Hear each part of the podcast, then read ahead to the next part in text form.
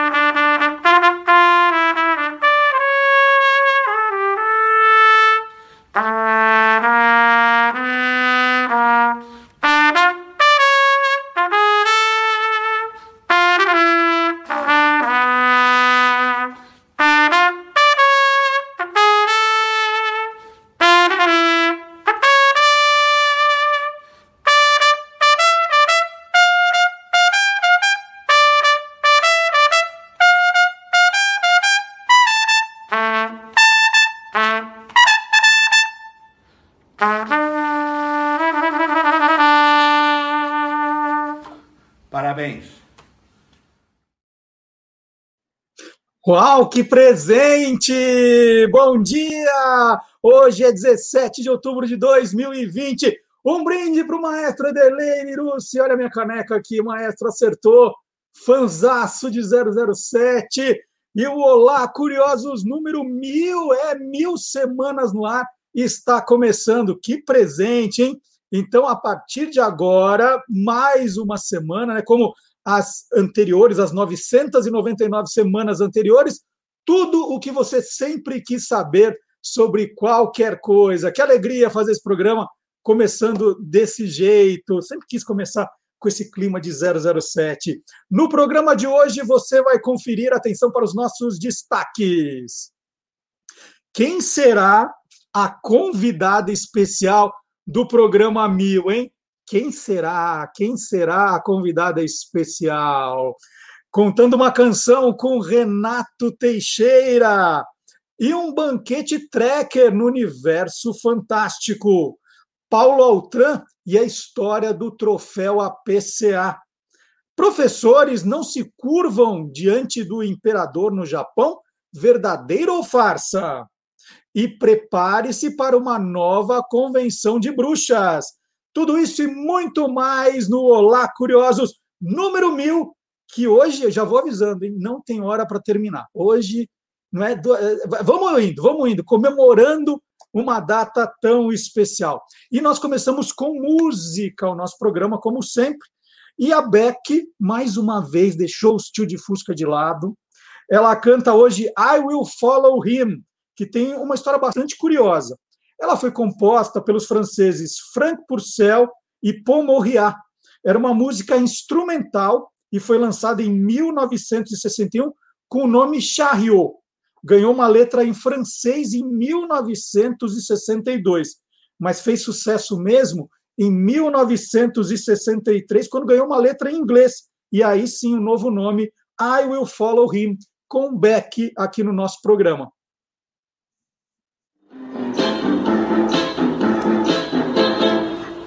Follow him, follow him wherever he may go. There isn't an ocean too deep, a mountain so high it can keep me away. I must follow him. Ever since he touched my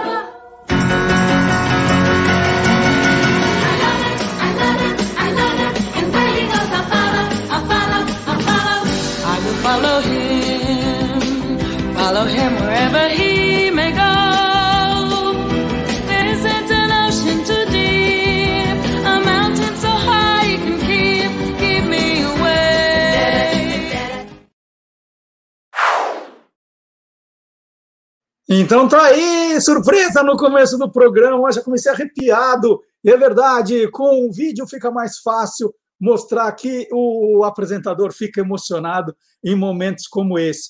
Em 1992, I Will Follow Him voltou a ser cantada quando foi usada na trilha do filme Mudança de Hábito com a Whoop Goldberg. Então a gente fez essa, essa brincadeira aqui para você né, já entrar nesse clima que a gente quer que esse programa seja mil, seja mil como o número de semanas que estamos no ar. 988 semanas, como você é curioso, e 12 semanas nessa nova fase do Olá Curiosos. Lembrando que a partir de segunda-feira o programa entra também nos tocadores de podcast. Nós estamos no Spotify, no Deezer e no SoundCloud. Então, às vezes não dá para ouvir o programa inteiro no sábado, mas você pode acompanhar tanto no YouTube, que ele fica lá guardadinho, ou também nas plataformas. Eu ouvi, né, o, é, ver, você tem a imagem, a gente prepara um monte de surpresas, né, mas dá para tranquilamente acompanhar o nosso programa em áudio. E temos também o nosso canal de comunicação, nosso e-mail, olá curiosos, arroba guia dos curiosos.com.br, para você escrever, mandar vídeo, mandar alguma foto curiosa que você viu. Esse é o nosso canal de comunicação. E lembrando também, isso é muito importante, que nós estamos nas redes sociais. Né? O Guia dos Curiosos está no Facebook, no Twitter e no Instagram. Você pode nos seguir. É tudo bom, né? Você se inscrever no canal, curtir as páginas, né? Para nos ajudar a crescer. Isso é muito importante. E eu tenho também a minha conta no Instagram, é o MD Curioso se você quiser me acompanhar. E eu vou fazer uma homenagem aqui a todos os ouvintes, tem vários que estão aqui todo sábado no, no, nosso chat, acompanhando pelo Facebook, são amigos do coração, são pessoas que a gente já conhece pelo nome, é, sabe do amor, do carinho que eles têm pelo programa. E eu queria prestar uma homenagem aqui a um ouvinte muito especial, que não, não aparece aqui, mas toda segunda-feira, né, muitas segundas-feiras, está lá escrevendo, sugerindo, curtindo. E ele me disse uma frase muito bonita. Ele falou: Marcelo, o dia que você descobrir que tem uma única pessoa te ouvindo, né, mas ninguém, só uma pessoa, sou eu.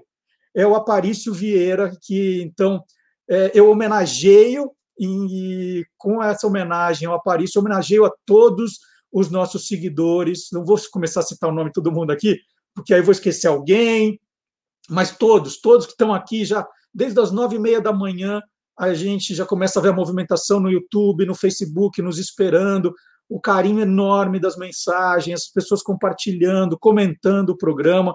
E não é de hoje, tá, gente? É de muito tempo. Então, muito obrigado a todos. É, e a minha mãe, a Paris, vai ficar uma fera quando você falou que é, é, vai ser só você. Ela vai dizer: não, não, sou eu, sou eu. Então, muito obrigado para vocês. E não esqueçam de dar uma olhadinha também no site do Guia dos Curiosos. No site nós temos lá uma reportagem essa semana de uma loja nos Estados Unidos que está vendendo árvore de Natal pela metade. É, tá, não tem espaço na sua casa, dá para comprar meia árvore de Natal. Essa é uma das novidades que você vai acompanhar no, no site essa semana. Já pus o endereço aqui, guia dos curiosos.com.br. E eu mostrei muito depressa, tinha gente reclamando. Quem que o Marcelo mostrou que é a convidada, ó, que é, é, é a dica. A nossa convidada de hoje, especial, fez aniversário na última quinta-feira. Quem será? Quem será a nossa convidada? Daqui a pouquinho ela vai estar aqui comigo. E nós abrimos o programa de hoje com o Antônio Mir, o nosso mais antigo, e eu não estou falando de idade, longevo colaborador. O que será que ele preparou para o programa número mil, hein?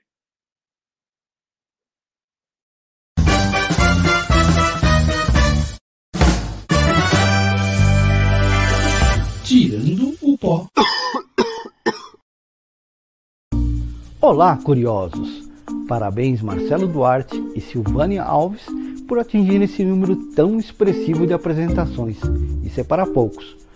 E como é um programa comemorativo, hoje vou relembrar alguns breves momentos dos programas de aniversário do Você é Curioso comemorando seu terceiro aniversário, o primeiro programa externo aconteceu em 2004 no Teatro do Itaú Cultural, contou com a participação do boxeador Éder Joffre e da dubladora Helena Samara, que entre tantas personagens dava voz a Vilma do desenho Os Flintstones. Já ouvi, Fred, irei imediatamente. Não vai embora, Dino? No minuto em que põe as mãos na água, aquele homem deseja alguma coisa. Em 2011, as atrações do programa de décimo aniversário foram The Clevers, Ciro Aguiar, Demetrios e Antônio Aguilar. O evento aconteceu no Teatro da Casa de Portugal, onde tivemos mais de mil ouvintes presentes. Na comemoração dos 18 anos, foram quatro programas especiais, dois no estúdio e dois externos. No programa apresentado no Teatro do Itaú Cultural, tivemos a presença de Ida Latrônico apresentando um cover dos Carpenters e também tivemos a participação da alegre, divertida e extravagante Maria Alcina. Dentro das comemorações dos 18 anos, ainda tivemos o programa apresentado diretamente do Teatro da OMC, durante o ensaio da Banda Sinfônica do Conservatório Vila Lobos, sob a regência do maestro Ederley Lirucci. É claro que o maestro não escapou de algumas brincadeiras propostas por Marcelo Duarte, como reger a banda sinfônica utilizando um rolo de macarrão no lugar de sua batuta.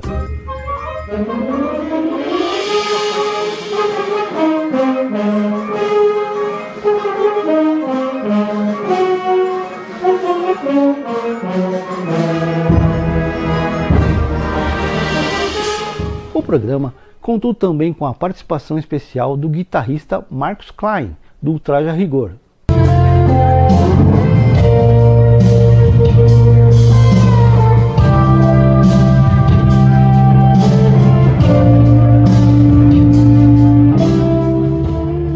Aliás, ele era o único guitarrista brasileiro a estar acordado às 10 horas da manhã de um sábado. Foram tantos momentos marcantes que é impossível resumi-los num boletim só. Como convidado e colaborador com o quadro Caçadores da Música Perdida, eu participei mais de 700 vezes dentro desses mil programas. Mais uma vez, parabéns Marcelo e Silvânia. Tchau.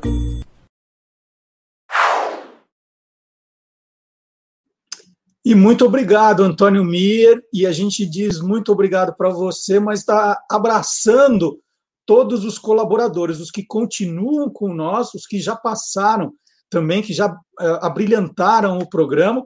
Nós começamos com o Antônio Mir de propósito, que era também um jeito, né? Já homenageamos os ouvintes, homenagear os colaboradores o tempo todo, é, muito amigos, né? E colaborando com ideias fantásticas para que a gente conseguisse apresentar um programa de qualidade, um programa com muita informação, com muito divertimento, com as duas coisas juntas. Então, muito obrigado, Antônio Miro. Eu agradecendo a você, estou agradecendo a todo o time que ainda vai desfilar por aqui no programa de hoje.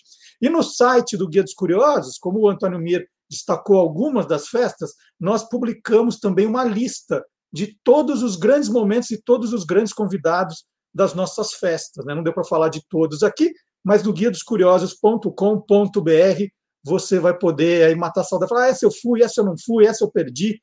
Então, muito obrigado, viu, Antônio Mir? E agora chegou a hora do nosso desafio musical, a hora que você brinca com a gente. E eu vou passar o enigma, né? Qual é o teste do dia, e depois as alternativas musicais. A pergunta de hoje, atenção, gente: qual foi o personagem da Marvel criado por Joe Simon e Jack Kirby? qual foi o personagem da Marvel criado por Joe Simon e Jack Kirby. Vamos agora para as alternativas musicais com a banda Beck e os Tio de Fusca.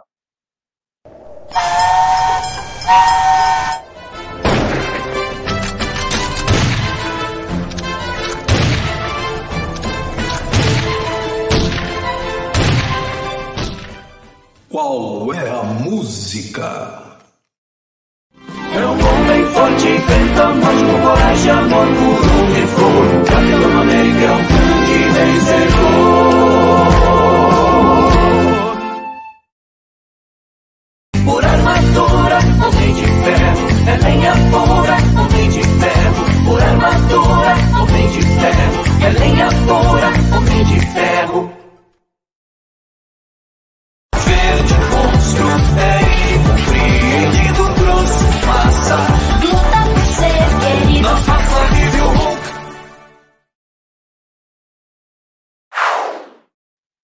Então tá aí é, o nosso desafio musical. A pergunta é qual foi o personagem da Marvel criado por Joe Simon e Jack Kirby? As alternativas, vou repetir.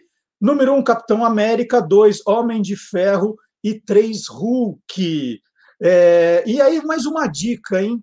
No site do Guia dos Curiosos, nós publicamos uma reportagem justamente sobre essa série de desenhos do final dos anos 1960, super-heróis da Marvel. E lá você ouve todas, né? Abertura, todos os heróis, não só esses três. Vale a pena dar uma conferida no site do Guia dos Curiosos depois do programa. Gente, e para o programa número mil, quem é que poderia ser um convidado, uma convidada especial, hein? Quem que esteve junto comigo por 988 dessas mil semanas? E aí a resposta é que a nossa convidada mais que especial, convidada mais ou menos, né? Porque ela é de casa, é a Silvânia Alves. Bom dia, Silvânia! Oi, bom dia, Marcelo. Bom dia, gente. Eu estou morrendo de saudade de todos vocês. Não falei que ela vinha, gente. Ela aceitou ah, o convite. Que legal. Mas tem acompanhado de longe, viu? Todos os programas. Está muito bom. Parabéns a todos. Você já se inscreveu, acionou a sinetinha? Já, já. Sou a inscrita de número 1001. Eu avisei no programa. Eu esperei dar mil para ficar um número redondo. Aí não consegui a mil, fiquei a mil e um. É um bom número. Sensacional. Silvânia, que continua na Rádio Bandeirantes, apresentando o Pulo do Gato. Ela continua acordando cedo, muito Isso, ao lado do Pedro Campos. E agora está dando, fazendo essa visita aqui para a gente relembrar um pouco dessas histórias, dessas mil semanas do programa no ar. Né? Foram 988, como você é curioso, e agora 12, como Olá Curiosos. Silvana, você lembra é, como você recebeu a notícia que eu ia apresentar o programa com você? Então, é, na época o chefe de redação era o João Marcos dos Santos, eu apresentava o Revista Bandeirantes, que depois virou Manhã Bandeirantes, com Anderson Afonso, na Rádio Bandeirantes.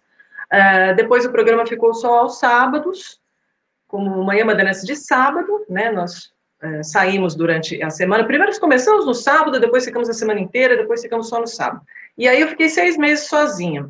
Mas nesse meio tempo, enquanto a gente fazia o Manhã Bandeirantes, era um programa de debates, e por duas vezes, um sujeito chamado Marcelo Duarte foi convidado a participar do programa e foi assim que eu conheci o Marcelo, já conhecia como autor de Guia dos Curiosos, mas não pessoalmente. E aí ele apresentou um projeto para o então diretor de jornalismo da rádio, Marcelo Parada, né, Marcelo? E era o Você é Curioso, que é, seria apresentado aos sábados, inicialmente com uma hora de duração, e aí o João Marcos me chamou, falou: olha, o Marcelo Duarte apresentou um projeto muito bacana para os sábados, das 10 às 11 da manhã, mas ele queria uma companhia no programa, alguém que já tivesse feito rádio, porque o Marcelo já tinha experiência em, em TV, em jornal, em revistas, uma larga experiência, mas rádio ele nunca tinha feito, né? E eu fiquei muito lisonjeada, muito honrada, e claro, né, aceitei o convite, porque sabia que ia dar certo, né? Ui, é, é assim, tem, tem uma história um pouquinho antes dessa, já que a gente está relembrando aqui do, é. do fatos. Isso, isso é verdade, né? Eu ia para os debates é, no programa Sim. apresentado pela Silvânia e era engraçado, né? Porque é, um dos debates era assim: você é a favor ou contra o, o sexo antes do casamento? Vocês terem uma ideia do mundo, do mundo há 20 anos atrás. e aí, e, Pode completar. E, e, e, eu tinha acabado de lançar. Não, eu já tinha, eu já tinha lançado o Guia dos Curiosos há uns bons anos. E o Marcelo Parada, ele um dia entrou em contato comigo, perguntando se eu poderia fazer um projeto daquelas pílulas de curiosidades para eles jogarem ao longo da programação. Então, você liga o rádio em algum horário e vinha lá uma curiosidade. E ele marcou uma, um horário para eu ir gravar algumas pílulas que eles iam colocar para o departamento comercial tentar vender o projeto. E eu lembro, Silvana, eu não lembro quem era a pessoa, mas eu lembro que marcaram para a hora do almoço, alguma coisa como uma da tarde. E aí não tinha ninguém na redação, né? O Marcelo não estava lá, o João Marcos não estava lá. Aí apareceu algum técnico para gravar sem saber direito o que, que eu ia fazer lá. Aí me jogaram num estúdio daqueles reservas, falou, grava aí. Né? Ele apertou play e foi embora. E eu nunca tinha feito aquilo, né? É, eu não tinha feito ainda TV, Sil. Eu fiz TV depois do Meu Curioso. Mas eu tinha uma, uma, uma, experiência em texto, né? Eu trabalhei 15 anos na Editora Abril, aí eu continuava trabalhando com revista, né? O meu forte sempre foi escrever, não ficar falando assim. Eu aprendi a ficar falando assim no rádio. Eu era uma pessoa muito reservada, falava bem pouquinho. E aí eu fiquei lá falando sozinho. e aí terminou. Eu falei, gente, não tenho a menor chance disso ir para o ar, porque está muito ruim. É, aí é, eu chamei o técnico e falei, olha, eu acabei. Aí ele falou, ah, tá bom, obrigado. Né? Assim, tipo, eu tenho mais coisa para fazer. E aí fui embora. E depois de uma semana, o Marcelo Parada disse que tinha ouvido, mandou sonorizar e que ia tentar vender. E passou um tempo e nunca mais tive notícia daquilo. Mas eu fiquei muito entusiasmado, porque de participar do programa com você, né, de ver aquele ambiente do rádio, eu fiquei com muita vontade de fazer rádio. Eu achei que eu podia fazer rádio. E aí eu é que é, perguntei para o Marcelo Parada se ele aceitaria é, ouvir um projeto de um programa na linha do Você é Curioso. Sim. E aí eu escrevi uma ideia, inclusive nessa, nessa arrumação que eu fiz agora na época da, do começo da pandemia, porque todo mundo arrumou a casa no começo da pandemia e agora ela está pior do que estava antes. Verdade. Aí eu levei para o Marcelo Parada no almoço. Nós fomos comer no, numa churrascaria no Itaim Bibi, levei. Ele falou: adorei. Começa sábado. Eu falei: como começa sábado? Ah, que ótimo, né? Eu nunca fiz rádio na minha vida. Como começa sábado? Não tem que fazer um piloto, um teste. Não. Você vai fazer com a Silvânia Alves, ela é super experiente, ela, ela, ela vai te ajudar em tudo o que você precisar, você já conhece ela tal. Começa sábado. E, de repente, comecei no sábado, né, Silvânia? Foi assim também, é, foi assim para mim também. Quando vai começar? Sábado? Eu, ah, que bom! Não tinha nem te encontrado, não tinha conversado com você. Você chegou, acho que já lá no sábado para fazer, não foi isso? Exatamente. Aí eu fiz um roteiro, né? Porque a gente não tinha muita ideia do que fazer. Eu lembro que você, acho que pediu para eu marcar a entrevista, se não me engano, né? Acho que foi isso, né, Marcelo? Não, não lembro é. esses detalhes. Mas foi a, entrevista do Criadores e Saci, né? É, Já começou. A gente começou com uma, com uma entrevistinha pequenininha com o Isami Tiba. O doutor Isami Tiba, ele contou. A pergunta que tinha para ele, falou assim: por que nós ficamos com frio na barriga quando a gente vai começar algo novo? Então a gente fez essa brincadeira com ele. E aí o nosso primeiro entrevistado foi a Associação dos Criadores de Saci.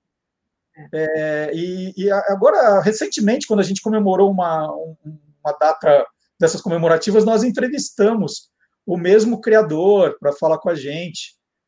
Agora, o, agora eu, imagina, você imagina o 20 né, da, da Rádio Bandeirantes acompanhando um programa, liga o rádio, é criador de Saci, mas o rádio Bandeirantes coloca, né?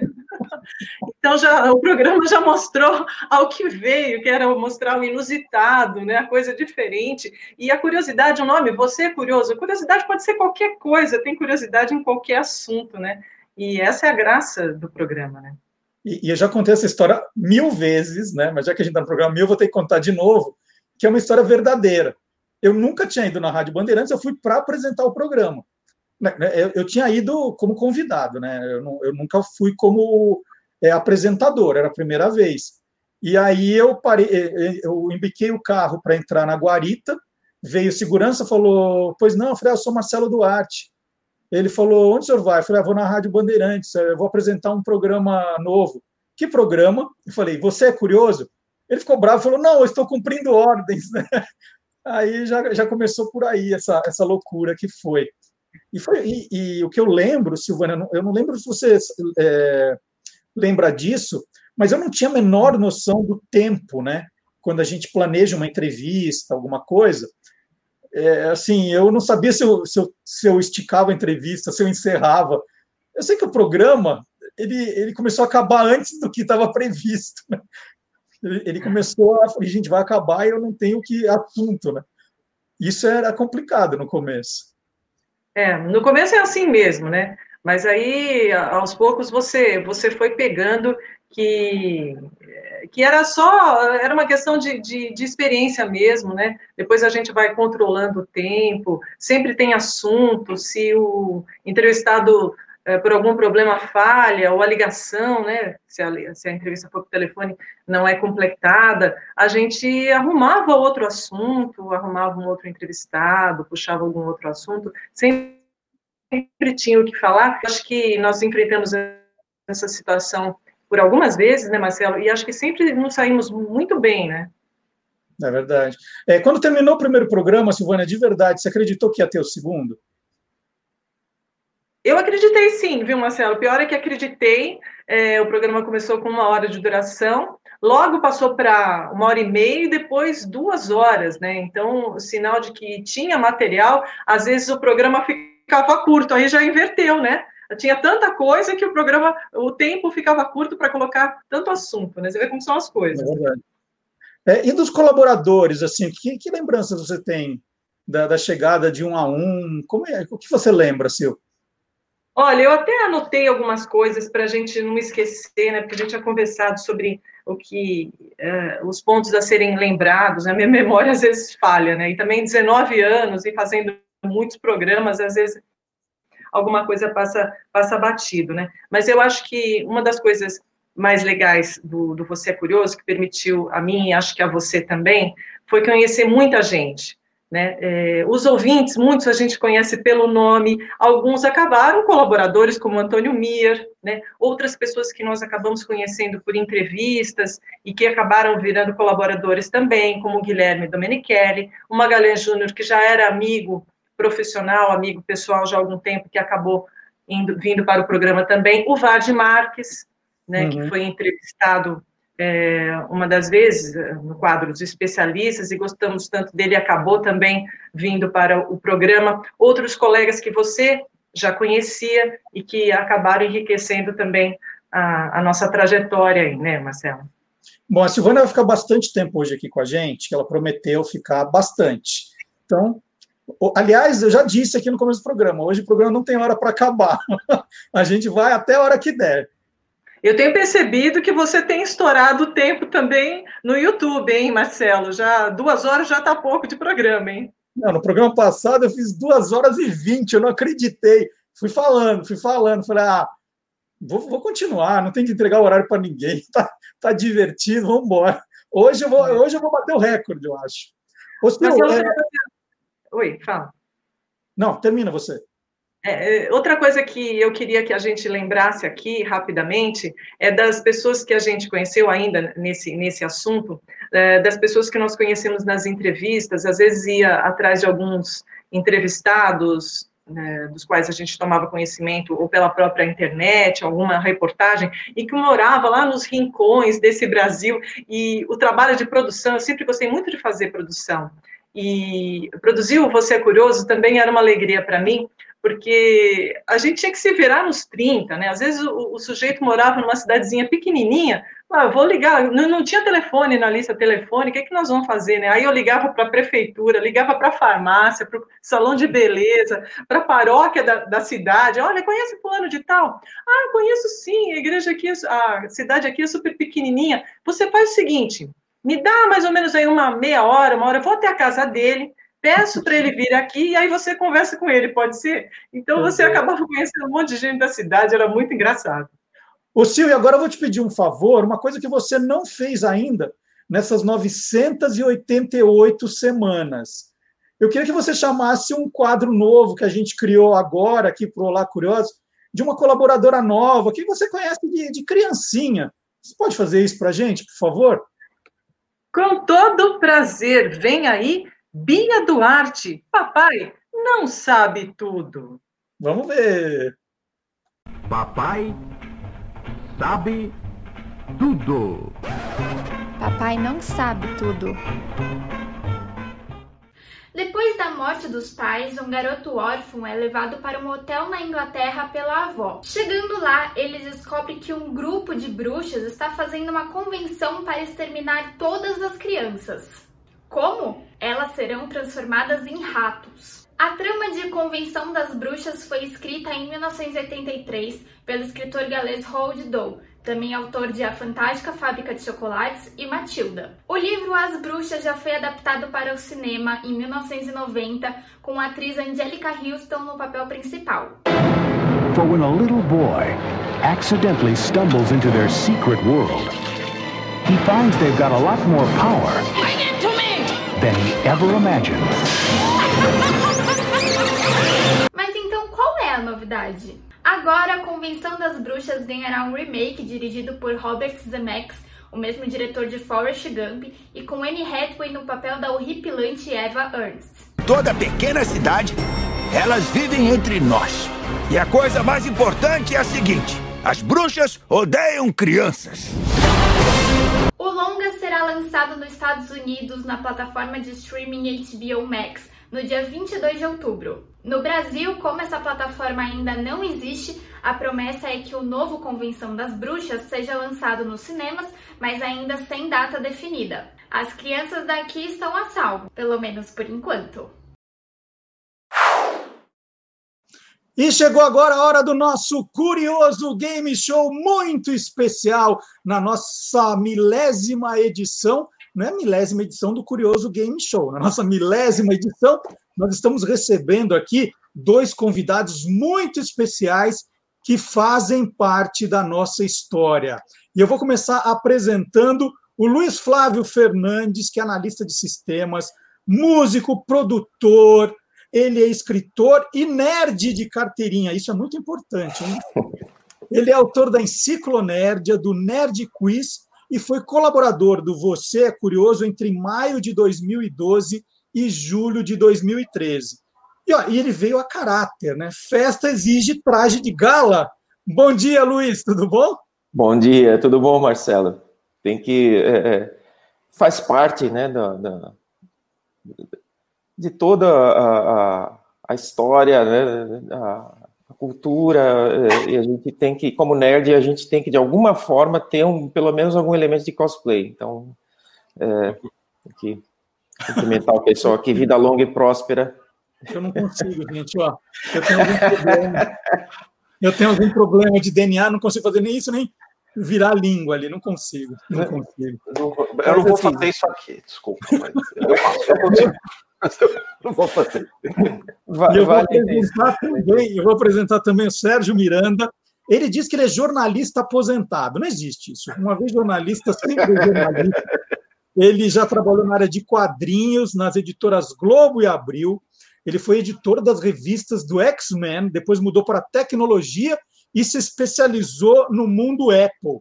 Ele foi repórter da revista Macmania e editor da Mac desde os anos 2000. E atualmente, daí que ele fala, ah, sou jornalista aposentado, ele trabalha como gerente de produtos da Alpha Comics, pioneira no desenvolvimento de acessórios para dispositivos móveis. E ele é também autor. Ele é autor do livro Minecraft de A a Z e foi colaborador do Você é Curioso entre 2014 e 2019. Então, vocês já perceberam que a força está com a gente aqui. Aliás, Sérgio, eu comprei esse livro aqui, O Império dos Gibis, do Manuel de Souza e do Maurício Muniz, e tem tão nome aqui, ó. Uma 35. Olha, é, sou eu. aqui. Já, já me vi, já me vi, já me vi. É, eu trabalhei na Abril é, entre 97 e 99, num período não tão bom para os quadrinhos, né? Como o próprio livro já fala, mas foi muito importante para mim. Trabalhei é, na área, como fui editor dos X-Men, também editor do Homem-Aranha, editei algumas outras revistas especiais. É, e, e, é engraçado, porque quando eu tinha uns 8, 10 anos de idade, eu passava ali na Marginal Tietê e vi o prédio, né, da, da Abril, né, da gráfica e tal. E eu falava assim, um dia eu vou trabalhar lá. Um dia eu vou trabalhar nessa tal dessa empresa Abril, mas nem sonhava em ser jornalista, nada, entendeu? Mas um dia eu falava assim, nossa, adoro, adoro quadrinhos, adoro gibi, eu queria um dia trabalhar nessa, nessa empresa. E um dia eu consegui, tá vendo só? Se você botar na cabeça que você faz as coisas, você pode chegar lá. Se você tivesse do outro lado da marginal, você podia falar a mesma coisa do ponto frio. Um dia eu vou trabalhar aqui, ó. Luiz, Luiz, eu, eu, eu tô vendo você aí de tracker, né? E eu acabei cometendo uma indelicadeza, porque eu citei uma frase do Star Wars. Isso dá, dá rixa. Tem problema? Eu, que... É, bom, vamos lá. Tem, né, nós vivemos um tempo de polarização, né? Direita contra esquerda, é A contra B, e se você não está comigo, você está contra mim. E existe uma certa rixa né, entre os, os fãs de Star Trek e os fãs de Star Wars. Mas, assim, eu estou aqui para, como, como fã dos dois universos e muitos outros universos né, é, é, de ficção, para dizer que, na verdade, sabe, dentro da cultura nerd, o verdadeiro nerd, ele tem espaço no coração dele para todos os universos ficcionais, seja Star Trek, Star Wars, né, o Senhor dos Anéis, que é o, o universo que influenciou todos os outros, enfim. É, é não tem essa coisa de, ah, ok, as pessoas têm opiniões, podem achar que um é melhor do que o outro. Acho que no começo talvez fosse um pouco um conflito de gerações, porque Star Trek é, é, é mais antigo, né? É, o seriado começou em 1966, Star Wars veio no, no meio dos anos 70, ali, por volta de 77. É, mas a verdade é que, assim, o, o, o nerd hardcore, ele está pronto aqui para. Eu estou caracterizado aqui, né, com, com com o meu badgezinho aqui, uniforme da Frota Estelar, mas é, se precisar, eu posso ir ali roubar o sabre de luz do meu filho e não tem problema nenhum. é, tem lugar no coração do nerd para todos esses universos e eu sou um grande fã tanto de Star Trek quanto de Star Wars. Ô Luiz, na verdade, o coração do Tracker é que nem a Tardes, né? It's bigger on the inside. Citando aí uma série um pouco mais antiga. Assim. É, tem até. É, é, tem até um, um, é, um, episódio de Doctor Who em que um dos, um dos, dos, personagens ocasionais, lá um dos convidados, na hora que ele sai da tarde ele olha, ele fala ao contrário, né? Nossa, smaller on the outside. Mas é, você tem razão, o coração do, do, na verdade o coração do, do, do, nerd ele tem que ser bigger in the uh, bigger inside, né? É, tem que ser. Gente, eu, eu aproveitei que vocês são dois grandes nerds para preparar a primeira prova do curioso game show Naftelinha. Vocês vão ter que adivinhar o nome de um filme. Agora, de propósito, eu escolhi um que não tem nada a ver com o universo de vocês. Claro. Ah, olha só, que o Marcelo escolheu, Galáxia. Né? Não, não vai ser nada disso. E a tá brincadeira é o seguinte: eu vou dando as dicas de 1 a 10 e vocês vão ter que tentar adivinhar o nome do filme no menor número de dicas possível. Aí, eu vou lá, dica 1, 2, aí você fala, opa, descobri. Vocês anotam, tem papel aí do lado, papel e caneta, anotam, dobra a folha e segura para mostrar que vocês não vão mudar. Não fica segurando. Tá bom. Tá? E eu vou continuar dando as dicas. Então, alguém pode tentar chutar na dica 3 e depois vai. O outro que foi na dica 9 ganhou. Então, é um jogo de estratégia. É, aquele jogo de estratégia, quase. Então vamos lá, hein? Vamos, vamos começar. Lá. Então, já, ah, o pessoal aqui no chat vai participar também. Vocês não olham para o chat, né? Tá porque o pessoal do chat é bom, hein? Lá na terceira eles já adivinham. Então vocês vão dizer o nome do filme, fecha, pá, levanta e segura. Vamos lá. Primeira dica. Estreou no Brasil em 22 de setembro de 2006. Boa dica. Dica número 2. É um filme que tem duração de 109 minutos. Ah, agora tá fácil. Nossa. Opa. Dica número 3. A direção é de David Frankel. Dica número 4. É uma comédia dramática. Então não tem nada de ficção científica, gente. É uma comédia dramática. Hum. Dica número 5 é baseado no livro de Lauren Wesberger. O livro é conhecido. Quem souber, já levanta o papel, já escreve o nome do filme e levanta o papel. Dica número 6. Hum. Mas vocês viram, vocês viram esse filme sim. A atriz principal concorreu ao Oscar. E não foi a primeira vez que ela concorreu ao Oscar, ela já concorreu muito ao Oscar. Dica número 7 a personagem principal do ah. filme se chama Miranda Priestley. Gente. Vai, alguém, quem souber, já põe o número da dica, o nome do filme e levanta. O Sérgio está escrevendo, ó, ele levantou.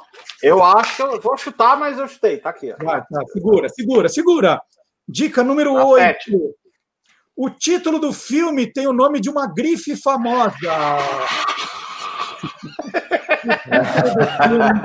nome de uma grife famosa. Dica número 9. A história mostra os bastidores do mundo da moda. É, acho que já deu.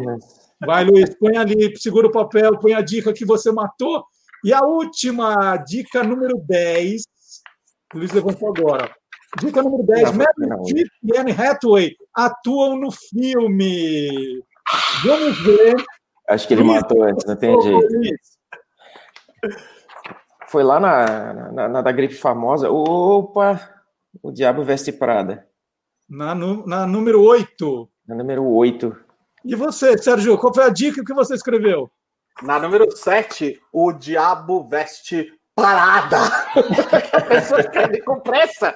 É um animal irracional, mas é o diabo veste parada. Os dois viram o filme, não viram? Vimos. é, com certeza. Ah, todo mundo viu esse filme. É, todo mundo viu, né? Fazer o quê? Então, Vamos lá, a resposta certa é o Diabo Prada. Muito bem. Agora é o seguinte: essa é uma competição, Luiz, para você ter calma, que ela continua daqui a pouquinho. Tem o segundo tempo do nosso curioso game show. Então não se desespere que você ainda pode virar o jogo. Vocês fiquem por aqui, tá? Continuem assistindo o programa, fiquem por aqui. Você não tem nada melhor para fazer sábado de manhã, que eu sei. Então, então, vamos ver um trechinho do Diabo Veste Prada e a gente volta daqui a pouquinho com o Curioso Game Show.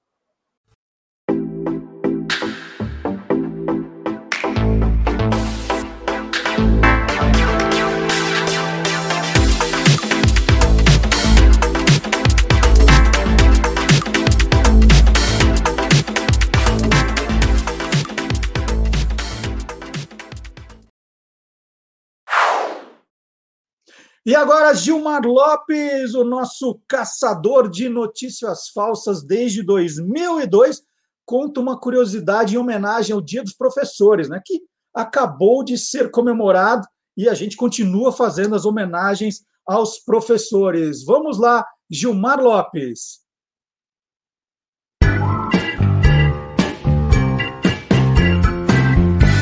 Verdadeiro ou farsa? É tiro e queda. Todo ano, perto ali do Dia dos Professores, essa história volta a circular nas redes sociais. De acordo com um texto bastante compartilhado, o professor é o único profissional que não se curva ao imperador lá no Japão, pois, de acordo com a cultura local, numa terra onde não há professores, não pode haver também imperadores. É claro que todo ano um monte de gente entra em contato querendo saber se essa história é real. E agora, hein? Será que isso é verdadeiro ou farsa? É farsa! Bom, como eu já falei, essa história circula ano após ano desde 2010. E lá na primeira vez que eu já pesquisei sobre o assunto, eu já pude comprovar que essa história é completamente falsa. No blog Meu Olhar pelo Caminho, a psicóloga brasileira Fabiana, que mora há anos em Nagoya, no Japão, conta que essa história não passa de um dos muitos boatos das muitas lendas da web. Fabiana conta em seu blog que conversou com algumas japonesas em 2012 e elas disseram que realmente o respeito do imperador com o professor é muito grande, porém todas as pessoas se curvam para o imperador, independente da profissão, o imperador é reverenciado por todos. Eu também procurei em outras fontes, como livros e sites e blogs, como o Japão 25, que também reforça essa história de que os professores não se curvam para o imperador é uma farsa, é uma lenda. É bom também deixar claro que o povo não é obrigado a se curvar diante do imperador, só quem está muito próximo dele, e isso raramente acontece com o professor. Eu encontrei também num blog chamado Tofugu que existem vários tipos de reverência com as pessoas lá no Japão. Essas formas de cumprimento variam de acordo com a inclinação na hora de você saudar outra pessoa. Ah, lá no e-farsas.com tem uma foto do então presidente Barack Obama se curvando para o imperador. mostrando que não tem essa não. Todo mundo se curva a ele desde que esteja a poucos metros do soberano. Então, amiguinhos curiosos, essa história de que lá no Japão os professores não se curvam diante o imperador é farsa. Isso surgiu mais ou menos em 2010 e de lá para cá, todo ano perto dessa época aí do Dia dos Professores, volta a circular. E aí, você quer saber se o que está rolando na internet é verdadeiro ou farsa? Então entra lá no www.e-farsas.com. E nós estamos de volta aqui com a nossa convidada mais que especial, a Silvânia Alves, nesse programa comemorando nossas mil semanas no ar. Então, olha que alegria, a Silvânia aqui com a gente. E a Silvânia pode lembrar de mais histórias, né, Silvânia? É, mico. Ah, tem muita gente que até hoje acha que a gente fica brigando no ar de propósito. Mas é verdade. É, a gente criava uns tipos, gente, para, né? É, é, era um jeito de manter a audiência, a gente brigando, não era, Silvânia? É, às vezes você me colocava em alguma situação, como o rádio não tem imagem, agora no YouTube fica mais complicado, né? Mas como no rádio não tem imagem, às vezes eu fazia aquela cara assim, como assim, né? Eu vou ter que fazer isso? É, vai, vai ter que fazer isso, ai meu Deus, né?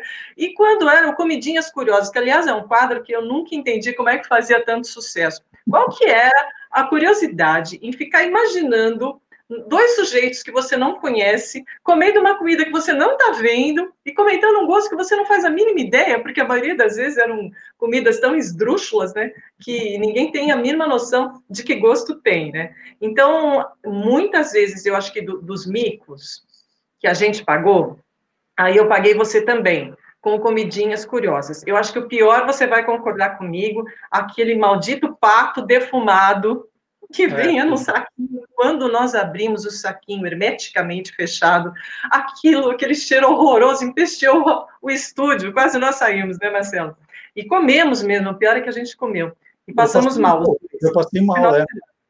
É, é. Essa brincadeira começou no Natal. A gente estava gravando um especial de Natal, alguma coisa assim, e chegou na redação da Rádio Bandeirantes um panetone para cachorro, um pequenininho assim.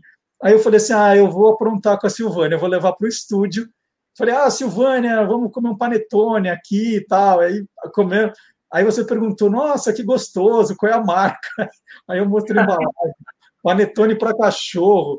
Aí você falou, nossa, mas bem que eu vi que era ruim. Eu falei, não, você falou que era bom. É, Aí, né?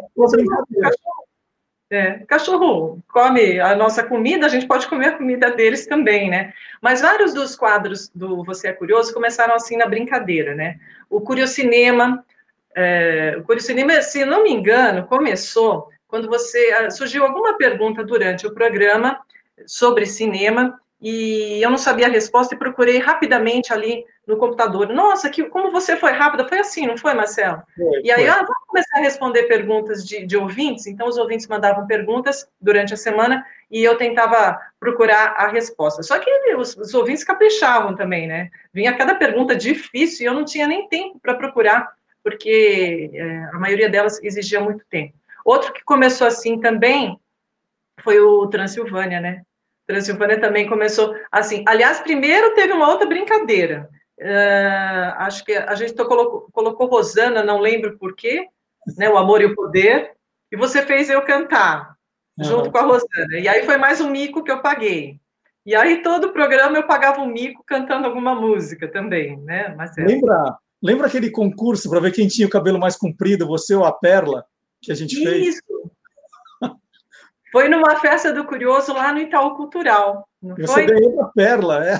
Eu ganhei da Perla. Aliás, nós também temos que destacar aqui, né, Marcelo, os programas que nós fizemos em cena, não só os programas de aniversário que nós fizemos no Itaú Cultural, no MASP, na Casa de Portugal, uh, no SENAC, no hum. Sesc Pompeia, né, todos eles muito legais, e em outros eventos que nós eh, tivemos a oportunidade de, de participar, na, no, no Expo Center Norte, no pavilhão de exposições da Imigrantes, né? sempre recebido, recebidos né, pelas organizações e pelos nossos ouvintes que iam lá para ver a gente, né?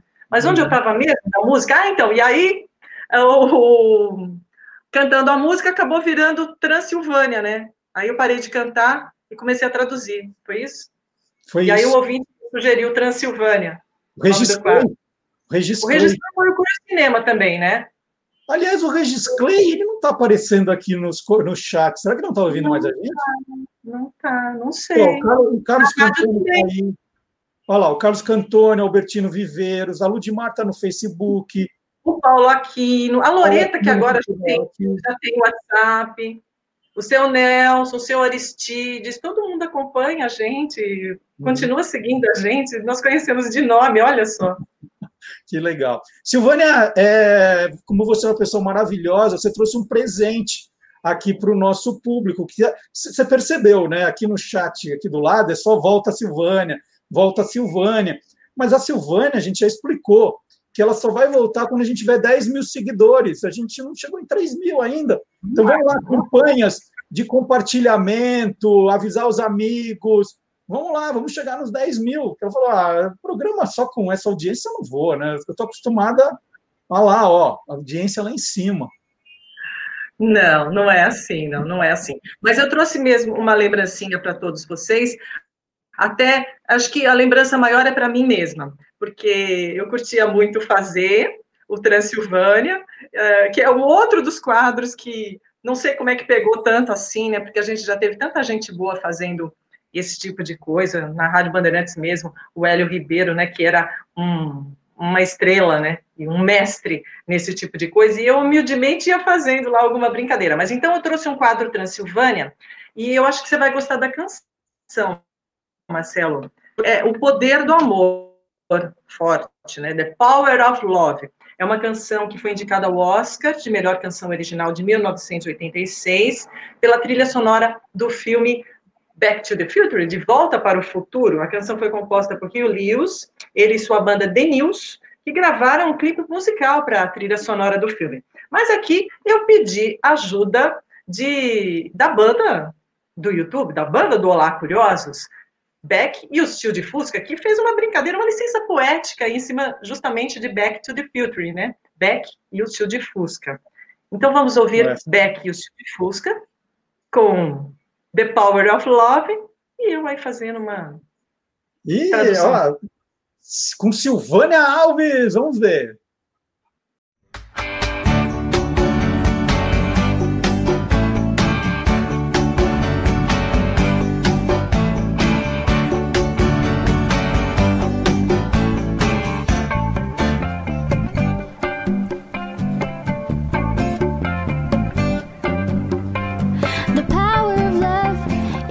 Do amor é uma coisa curiosa. Fazer um homem chorar faz outro homem cantar. Transforma um falcão em uma pequena pomba branca. Mais que um sentimento, é o poder do amor. Mais resistente do que diamantes, rico como creme, mais forte e mais duro do que um sonho de menina má. Faz o mal ser bom, faz um certo ser errado. É o poder do amor que te mantém em casa à noite. Você não precisa de dinheiro, não precisa de fama, não precisa de cartão de crédito para subir nesse trem. É forte e repentino e às vezes é cruel, mas pode salvar sua vida. Esse é o poder do amor. Esse é o poder do amor. Na primeira vez que você sente, você pode ficar triste. Da próxima vez que você sentir, poderá torná-lo louco. Mas, baby, você será feliz quando você encontrar. Esse é o poder que faz o mundo girar. E não tem dinheiro, não precisa de fama, não é preciso nenhum cartão de crédito para subir nesse trem. É forte e repentino, pode ser cruel às vezes, mas pode salvar sua vida. Dizem que tudo no amor é justo. Sim, mas você não se importa. Mas você sabe o que fazer quando ele começa a pegar você. E com uma pequena ajuda do alto, você sente o poder do amor. Você sente o poder do amor? Você sente isto?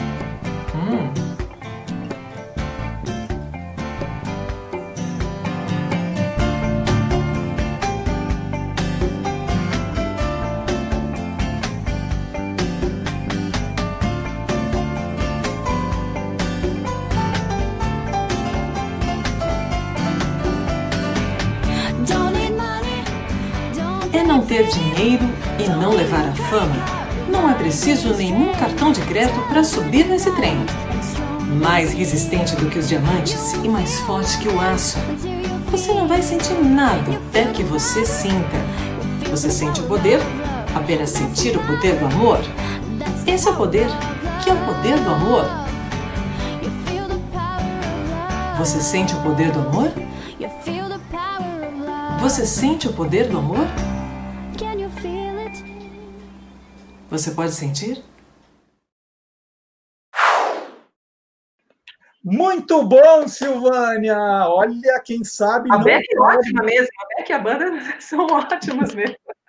Silvânia, ela sabe, gente, não, não tem jeito. Quem sabe não, não, não, é, não perde. Não é como andar de bicicleta, né? Ó, ela vai, ficou 12 semanas sem fazer, de repente continua como, como se tivesse feito ontem, né?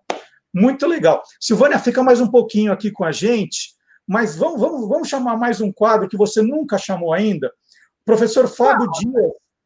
Professor Fábio Dias, ele já passou algumas vezes, foi entrevistado por nós algumas vezes, e desde Olá Curiosos ele é nosso colaborador fixo. Agora, você nunca chamou ele como colunista, o nosso clube do jingle. Então, eu queria que você chamasse agora o professor Fábio Dias no nosso intervalo comercial retrô. Vamos lá? Vem aí, Clube do Jingle, com Fábio Dias. Hoje eu trouxe um jingle muito especial. Eu sempre costumo dizer que o jinglista, o profissional que cria jingles, ele tem que ser ao mesmo tempo um generalista e um especialista. Generalista porque tem que ser capaz de falar sobre todos os tipos de produtos ou serviços e ao mesmo tempo ele tem que ser um especialista em escrever jingles. Tem muito músico que é excelente, mas não é um bom jinglista porque ele é excelente no estilo de música que ele faz, mas ele não consegue transitar sobre vários é, estilos. Esse jingle que eu trouxe hoje, ele é um exemplo muito grande, muito bom de como um jinglista consegue assim exercitar com perfeição a sua arte. Quem criou esse jingle que eu trouxe hoje foi um profissional chamado Luiz Orquestra. Ele tinha uma produtora chamada Orquestra e Companhia, e ele recebeu um pedido para a criação de um jingle para Brinquedos Estrela. Só que nesse pedido, no briefing né, que ele recebeu, é, constava toda a linha de produtos da Estrela e pedia que, se possível, ela deveria estar todinha no jingle. Olha só que desafio. Ele lembrou que algum tempo atrás havia feito sucesso é, aquela música We Are the World, que era uma campanha é, dos Estados Unidos para ajudar é, o, a África, né, USA for Africa, inspirado naquela formatação né, dos cantores é, é, gravando, né, ele pensou em fazer algo parecido. Na realidade, a ideia acabou evoluindo para um coral de crianças, né, que conseguiu, de certa forma, transpor toda aquela intenção que ele tinha de mostrar é, a linha de produtos e tudo mais através da interpretação. Mas a grande genialidade desse jingle é justamente conseguir colocar a linha de produtos completa com a métrica, com rima, tudo perfeito. E ainda tem um refrão fortíssimo que ainda hoje emociona quem ouve e quem foi criança nos anos 80. Vamos assistir.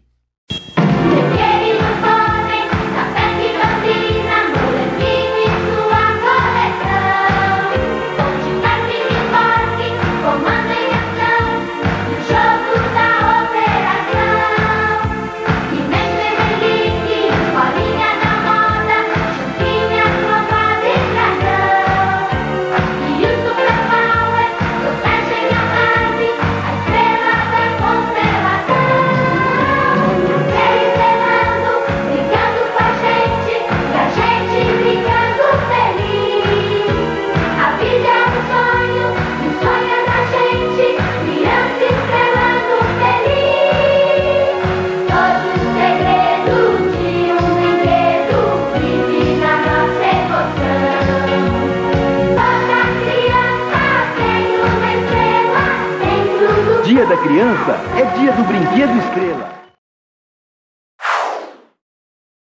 O ator Fess Parker fez o papel título do seriado Daniel Boone, exibido nos Estados Unidos entre 24 de setembro de 1964 e 10 de setembro de 1970. Foram 165 episódios em seis temporadas. Antes de Daniel Boone, Parker já tinha feito o papel de David Crockett, outro personagem histórico americano.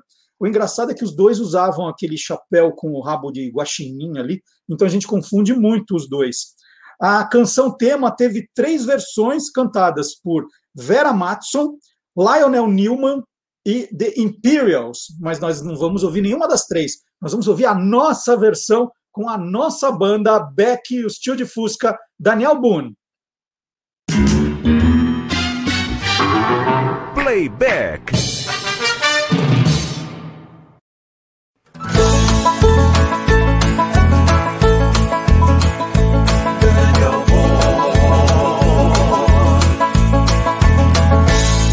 From the clean skin cap on the top of all down to the heel of his rawhide shoe. The rippiness, roariness, fightiness man, Frontier Avenue. Daniel Boone was a man, yes, a big man, and he fought for America to make all Americans free. Daniel Boone was a man, yes, a big man. What a boon, what a wonder, what a dream come true was he.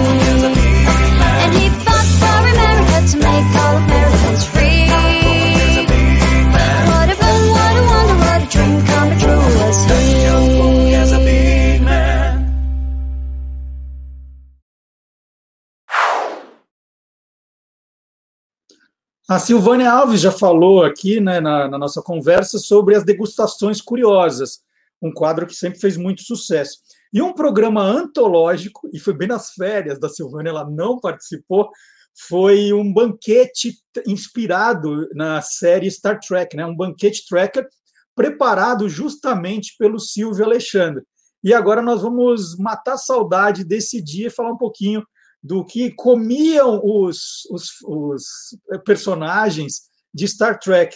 O Luiz Flávio, que está acompanhando o programa aqui do lado da gente, também vai ficar com água na boca. Então vamos lá, Silvio Alexandre.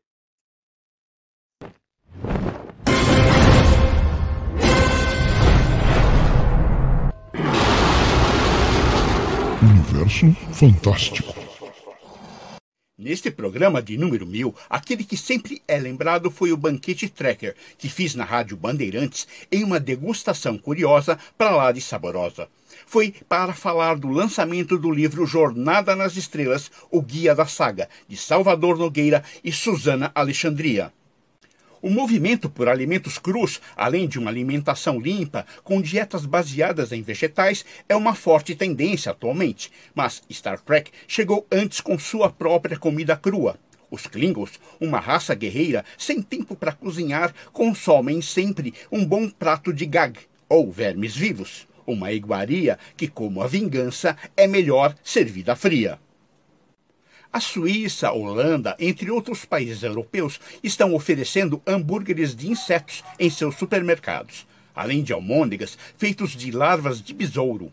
Já temos burgers feitos de minhocas e vegetais, como cenoura, aipo, alho porró, com orégano, pimenta e salsinha. Hoje existe um grande esforço para o consumo de insetos como principal fonte de proteína. No universo de Star Trek, os Ferengi, uma raça cujo objetivo na vida é obter lucros, mantém há tempos uma dieta feita à base de larvas e besouros. Ah, não podemos esquecer da cerveja romulana, que hoje é produzida por uma vinícola espanhola. Um vinho azul cuja cor é obtida a partir do corante índigo e da casca das uvas vermelhas. Uma bebida alcoólica, claro, mas 100% orgânica. Informou Silvio Alexandre, com tanta fome que vai dar um pulo ali na cozinha ogra do professor Vardy Marx para fazer uma boquinha no universo fantástico do Olá Curiosos. Olha só que grandes lembranças. Muito obrigado, Silvio. E chegou agora, olha, outro momento especial. Já avisei, hein? hoje o programa não tem hora para acabar, gente. Está muito especial. E chegou a hora de conhecermos a história por trás das grandes canções. Contando uma canção E hoje um programa super especial, o nosso programa de número mil. Não poderia ter um convidado menos especial que o Renato Teixeira participando do quadro Contando uma Canção. Olha que honra! Tudo bem, Renato? Tudo bem, Marcelo. Prazer em falar com você. Vamos contar, vamos, vamos contar a história que é bom. Vamos contar a história de Romaria. Como é que nasceu Romaria, Renato? Cara, é, é Romaria. Eu, eu a, a, nasce da minha ligação com Aparecido do Norte. Eu, eu morando em Taubaté, que é assim, 20 minutos de Aparecida, de uma família que gostava de ir lá para batizados, casamentos, uma família muito grande. É, tinha também uma, uma, um colégio de freiras, que tinha umas moças internas, que a gente ia lá fazer serenata. Mas o que me impressionava muito em Aparecida não era isso, porque isso para mim era uma era fazia parte da, da, minha do meu dia a dia quase. O que me impressionava muito era quando você via os romeiros chegando, que é a coisa mais linda. Você vê a, é, é, impressionante a, a, doçura com que eles chegam, portadores de fé, né? Seria a, o, o, o nome para isso, né? Então, com as roupas mais as roupas mais especiais, uma série de, de, de situações que me deixavam assim bastante impressionados, né? Então, acho que Romaria começa a nascer aí, porque ela, na verdade, é uma canção para o Romero, pros, para o, para, não é uma canção para Nossa Senhora, né? é uma canção para os Romeiros que vão lá encontrar com ela. Né? E uma, uma letra assim, Renato, ela, ela, ela sai é, é muito rápido, demora muito, tem aqueles momentos que você vai e volta para arrumar alguma coisa. Como é que é compor? Olha, a, a, a Romaria, eu lembro, eu, comp, eu, eu, compus essa música, eu morava em Pinheiros, lá na rua Alves Guimarães. Então eu tinha um apartamentozinho térreo lá que eu morava. Eu lembro que eu sentei no chão, peguei uma almofada e fiquei compondo, mas eu estava muito envolvido naquele momento com a, com a, com a leitura de poesia concreta. Né? Eu estava muito amarrado na, na, obra, do, principalmente do Décio Pinhatari, que era um cara que eu conhecia. Essas, então, eu gostava muito dos poemas dele e, e, e, e também estava ciente de que a, a, música a música da cultura caipira precisava renascer ela precisava tomar uma tomar uma, uma, uma, uma remodelada uma, uma releitura né assim como o pessoal do jazz fez com o samba né e criou a bossa nova eu, eu, eu peguei a música caipira e joguei MPB compus como se fosse MPB para criar uma, uma, uma e, e, fui pesado, cara. Eu não fui, não fui a de criar uma canção muito popular. Entendeu? Então ela tem sofisticações, o caipira pirapora, nossa senhora, sabe? Tem, tem, tem coisas da poesia concreta. A última, a última palavra de uma frase passa a ser a primeira palavra da frase seguinte. Algumas jogadinhas que eu estava nessa sem nenhuma intenção. Só sei que quando eu terminei, ficou faltando o final. Como eu não sei rezar, só queria mostrar meu olhar Aí fiquei matutando, mas também tava, não estava com pressa, né? Eu só lembro que nesse dia eu tive um encontro com o Marcos Pereira, que foi um grande, um grande produtor cultural brasileiro, um amigo querido, que já se foi. Eu tive um encontro com ele e, e, botei a letra no bolso e fui. Sem a música terminada, fui, levei a letra, nem, nem, nem era para nada, só para estar com ela mesmo. E cheguei lá, ele, ele, ele me recebeu e perguntou se eu tinha alguma música, se eu tinha feito alguma música não. Eu falei, acabei de fazer uma, está aqui, tirei a letra. Ele pediu para a secretária não, não passar nenhum telefonema para ele, e eu toquei Romaria. Ele foi o primeiro cara que ouviu. Eu tava, eu lembro que eu estava abaixado lendo, né, para poder enxergar a letra. E quando eu acabei, ele levantou, ele deu a volta, ele veio até, até mim. Eu, eu devia ter assim, uns 26, 27 anos. Ele chegou em mim, me deu um beijo na testa. Falou, cara, você vai, vai ser muito feliz com ela. Eu achei que academicamente, né, falando, mas nunca podia imaginar que fosse essa, que ela se transformasse numa canção que, que simboliza hoje um pouco a, a peregrinação aparecida, é uma reverência muito bonita, santa. Isso me deixa muito feliz, porque eu sou de uma família de, de pessoas que sempre reverenciaram muito Nossa Senhora da Aparecida. Eu, desde menino que eu ia lá, tirei muita fotografia com lambi-lambi lá, entendeu? essas coisas. Então, é, as coisas, quando se encaixam, é, fica, fica bom, né? E, e, quando é que a Elisa aparece na história de Romaria, Renato? Bom, eu tinha, eu tinha uma, uma, uma o, o, a Elis, o, o meu irmão, Roberto de Oliveira, é um produtor, e o Roberto tem uma, tem uma linda história com a música brasileira. Ele foi. E uma das, dessas histórias é, é a, a, o gerenciamento da carreira da Elis durante algum tempo. Nesse tempo que surge o Elise Tom, entendeu? Então é, é uma a Elise passou aí na minha casa, conhecia minha mãe, quando ela ia para o Batuba, ia na casa dos meus avós, a... mas nunca de música, nunca era uma relação musical. Com o Roberto, sim, porque né, era o assunto dele, mas comigo era uma. A gente saía para jantar, ela sabia que eu era compositor. É, eu tinha uma produtora de jingles e a banda dela, que tocava lá no, no Falso Brilhante, toda trabalhava durante o dia no meu estúdio e à noite ia cantar lá, ela estava toda hora no estúdio. Ela sabia de, de, de, de que, eu, que, eu era, que eu era um compositor. Né? Eu já tinha feito Madrasta, que o Roberto Carlos já tinha gravado, já tinha gravado com a, com a, com a, com a Gal, a minha primeira música. Eu tinha uma história é que num determinado momento eu, eu, eu derivei para a publicidade, então perdi um pouco o contato com o pessoal. Mas um dia ela me pediu para eu mostrar músicas para ela. Eu vim aqui na Serra, fui tocando, e ela tinha um gravadorzinho daquele japonês de cassete muito bom, e uhum. fui gravando para ela, e, e depois ela escolheu. Um dia eu estou em casa, eu morava lá na cidade, ela tocou o telefone, era ela, ela falou, Renato, você pode ir na, no estúdio da Gazeta hoje, fica lá na Vinda Paulista, eu falei, vou, por quê? Ela falou, porque eu vou gravar uma música sua. Cara, a primeira coisa que eu perguntei foi qual, né? a primeira pergunta numa, numa hora dessa, qual? Ela falou assim para mim, não vou te falar. Vai lá no estúdio que você vai ver. Que era uma atitude é, de uma cantora muito, muito especial, muito sábia e muito que sabia lidar muito bem com a carreira dela e com a, com a profissão dela que ela, ela queria ser a presença do compositor no estúdio. Ela uma vez me falou que ela pegava que na hora da interpretação, às vezes o compositor nem sabia cantar, mas ele tinha uma coisinha ali que que que ajudar ela. Então ela tinha esse, esse cuidado, né? E foi uma forma dela pressionar a minha ida. Daí eu cheguei no estúdio, quando eu, e ela já estava lá com o César dentro da, da sala, ensaiando no piano. Mas quando eu cheguei, eu ouvi, ela estava cantando Sentimental Eu Fico. Aí, cara, eu, eu falei, porra, é Sentimental Eu Fico. Daí que eu descobri que era a música, né?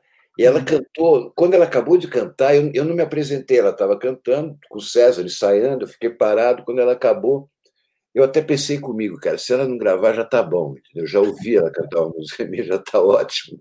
Uhum. Mas ela gravou e ficou lindo. O Natan, o, o Natan ficou tão emocionado com a música, e realmente é uma música bonita, sentimental eu fico, que é um Brasil boêmio, sabe? Uma, uma, uma, geração de boêmios. Essa... O Natan ficou de costas e ele chorou muito na hora que ele fez o solo. Foi muito bonito, foi um momento magnífico. E eu saí de lá nas nuvens, né? Na, na... E, e fui para casa feliz, aquela noite nem, nem dormi de alegria, né? Aí, daí chegou no outro dia, aí eles ligou, toca o telefone de novo.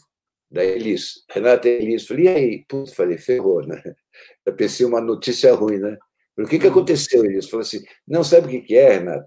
É que eu vou gravar outra, outra música sua. Eu falei, qual? Ela falou assim, pô, você não aprende, cara? Vai no estúdio. Uhum. E aí eu fui para o estúdio, cheguei lá, estava gravando Romaria, com a banda dela. Né?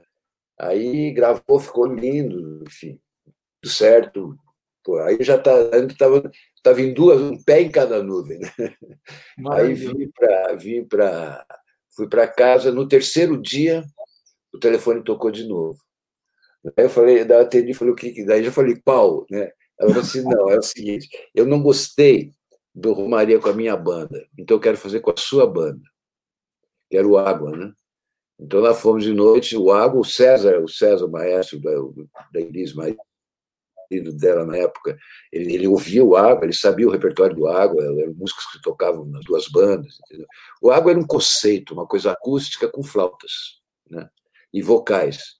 Era esse, e ela, ela, ela, gostou desse formato, então na gravação dela é esse formato que está. Eu tocando violão na, na gravação, e ela trouxe para. Ela, se aproximou é, espertamente do, do, do, do, do autor e da sonoridade que o autor já tinha desenvolvido. Porque, na verdade, é, tudo isso se resume numa frase que ela me disse um dia. Por que de todo esse cuidado? Por que de toda essa, essa atenção com a obra, com a, com a, com a poética da canção, com a, com a melodia, com as notas? Porque ela virou para mim um dia e falou assim: Renato, não se iluda, não é a voz que canta. e é isso vindo da Elis, entendeu? É, desmonta qualquer conceito que de, de, de, de bel canto, entendeu? Que ter uma voz linda Muita gente tem. Muita gente tem belíssimas vozes. Você pode brigar nos programas de calores que tem aqui no Brasil, na Argentina, na, na Coreia, na, na, na Índia, em qualquer lugar, lindas vozes, mas nem todas cantam. E, e para ouvir a história de mais uma canção sua, Renato, eu escolhi uma que, embora já tenha aí 30 anos de vida, parece que foi escrita para esse momento que a gente vive agora, né? Do, da pandemia, todo mundo assustado, e que a vida tem que né, ser vivida, a gente tem que tocar em frente. E eu queria uhum. que você contasse também a história do Tocando em Frente, como é que ela, como ela nasceu. Ó, Tocando em Frente foi assim, é, Semana Santa, aí o Almir já estava morando aqui na Serra, tá? É, eu me encontrei com o Almir um dia, e ele, ele, ele já me conhecia, ele estava querendo me conhecer também, porque eu já estava, eu sou um pouco mais, mais, mais na frente dele na, na carreira, minha carreira já estava, ele, eu já tinha algumas canções como Amora, sabe, algumas eh, Frete, Cavalo Bravo, algumas canções que já tinham feito sucesso. E aí a gente se encontrou. Aí uma semana depois ele estava morando aqui na Serra já. No, no... Aí veio para cá e aí a gente começou a compor. É uma, uma, uma coisa muito visceral, né? Por exemplo, na, na, a gente ia compor à noite e do lado da, da casa, no fundo do vale, tinha um, tinha um clube. E, e, e na época de carnaval, a gente, em vez de lutar contra aquele som que subia lá de baixo, porque a gente ficava compondo de madrugada, a gente fazia aquele tum, tum, tum, você ficava ouvindo aquilo né, no baile, né? Aí a gente começou, se proteja, moço, que essa noite o frio vem, que vem. Começamos a compor em cima do tambor dos caras, entendeu? É uma, é uma parceria visceral que ela só acontece quando a gente está junto, só uma vez não aconteceu, que ele, que ele musicou uma, uma letra que eu fiz, mas é sempre nós dois juntos, né? E assim estava ainda a nossa parceria, já, já tínhamos feito algumas coisas, e eu aqui na minha cabeça, eu estava querendo fazer uma, uma, uma música que, com as frases daquela que você escreve na, nas paredes para botar em casa, tipo Lar do Oscilar, né? É, tinha uma que eu amava que dizia assim, e que é uma verdade que eu pratico até hoje: em algum lugar do coração terei sempre 20 anos, escrito numa, numa, numa parede. Essas frases são, são motivadoras, né? Eu queria fazer uma canção com essas frases. Aí era Semana Santa, voltando para a trilha do negócio, e eu tinha combinado com o amigo que a gente ia até a Rua da Cantareira comprar um bacalhau, que tinha um amigo dele lá que vendia um bacalhau genial, que caía da caixa, enfim, tinha uma, uma jogada lá que era aquele bacalhau especial para a gente fazer na, na, na Sexta-feira Santa. Né? Aí fomos lá, compramos bacalhau, é, é, para comprar o bacalhau. Mas antes da gente chegar lá, da gente sair, passei ao ficou combinado que eu passava lá na casa dele, que é aqui do, do, dos dois quilômetros aqui de casa. Parei. Quando cheguei lá, ele falou assim: parceiro, peraí que eu estou me vestindo ainda. Ele tava, tinha acabado de tomar banho, estava se ajeitando. Tava... Aí eu entrei e ele, falou, e, e, e ele falou assim: Você viu a violinha que eu ganhei? Falei: Não, pega ali. Daí eu fui lá, abri uma caixa, tirei uma joia. Uma joia sabe? Uma, uma, uma, uma joia digna do maior violeiro do mundo. Então, pô, quando eu peguei aquilo, eu falei, meu Deus, meu que... Aí, cara, é, eu peguei para tocar, e daí, daí falei, eu não sei tocar viola. Né? Eu falei, toca aí. Aí ele já tinha acabado de se arrumar, botou uma água para fazer um café, uma coisa assim, e pegou a viola e começou a tocar. Pô, cara, é verdade. Ele começou, começou a fazer uma melodia. O Almir, assim, ele pega, ele já começa a melodia, ele já quer Aí começou a surgir uma melodia, e eu lembro que em cima da mesa tinha um, um saco de, de, pão, daqueles bege, uhum. com toquinho de lápis, que estava escrito assim: eu, ele. Ele estava tá jogando buraco com a mulher dele, com a Paulinha, então, então, então, é aquilo que sobrou na mesa. Eu estava com aquilo e peguei, cara, e começamos a fazer a música, entendeu? E, a, e ele falou: vai aí, cara, vamos, pá, pá, pá, pá, pá. Meia hora, cara, a música estava pronta. Aí quando acabou, o homem falou assim: é plágio. Por que, é plágio? Ele falou, veio muito rápido, essa música já existe, cara, esquece. Vamos, vamos, vamos, vamos, buscar o bacalhau. Eu falei assim: não, peraí, cara. Chamei a Paulinha, a mulher, Paulinha, vem cá. Aí a Paulinha veio, falei: escuta isso aqui, vê se isso aqui é plágio. Daí começamos a tocar, cara. Chegou no meio da música, a Paulinha começou a chorar. Ela se emocionou de um jeito. Aí quando acabou, falei, parceiro, não é plágio, pô. plágio é fake, isso aqui não é uma mentira, isso aqui é uma verdade? Tá, tava, tá tudo aqui. Mas aí a ideia foi o seguinte: daí peguei as frases, ando devagar porque já tive pressa, pum, prega na parede, né? Eu levo esse sorriso porque já chorei demais, outra plaquinha de parede, né? Todo, todo mundo ama um dia, todo, um dia todo mundo chora. Frase, pô, foi, foi, como eu não sabia, e ele também não sabia, a gente não lembrava de nenhuma frase, então vamos inventar, né? E começou a inventar, é uma canção que todas as canções são, de, são funcionam como autoajuda, né? Elas também têm esse, essa essa missão, né? E eu acho que tocando em frente é uma canção que se realiza muito nesse plano da autoajuda. Né? Quando o cara escuta aquilo, e veste aquela canção e, e deixa-se se, se levar por aquelas palavras e se identifica com aquilo que está dito, sempre ajuda a clarear um pouco para qualquer pessoa que está tá na estrada.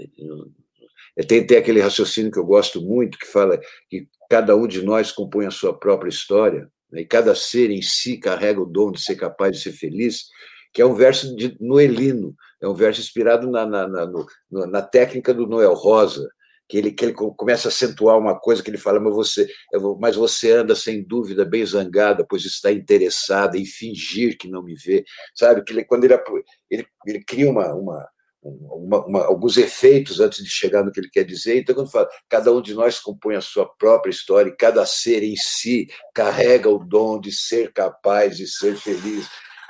Sabe, essas, essas, essas coisas que fazem parte de, de um, da, da, da, técnica que a gente vai adquirindo durante a vida, principalmente um cara como eu, que sou um discípulo declarado, um apaixonado por Noel Rosa.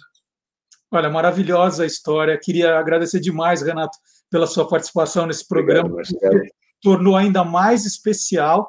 E nós temos aqui a, a nossa banda, né? O programa tem uma banda e que vai tocar agora, é, tocando em frente, Beck e o Steel de Fusca, do Renato Teixeira e do Almir Sater aqui, né, comemorando esses, essas mil semanas no ar.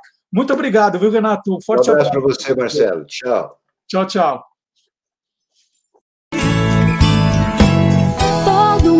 Um dia, todo mundo chora um dia, a gente chega e no outro vai embora.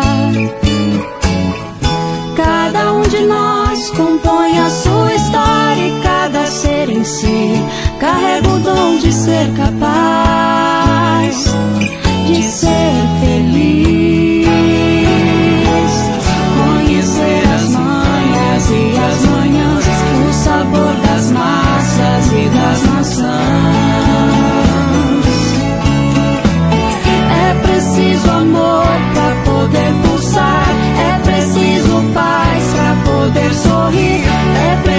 A chuva para florir. Cada um de nós compõe a sua história e cada ser em si carrega o dom de ser capaz de ser feliz.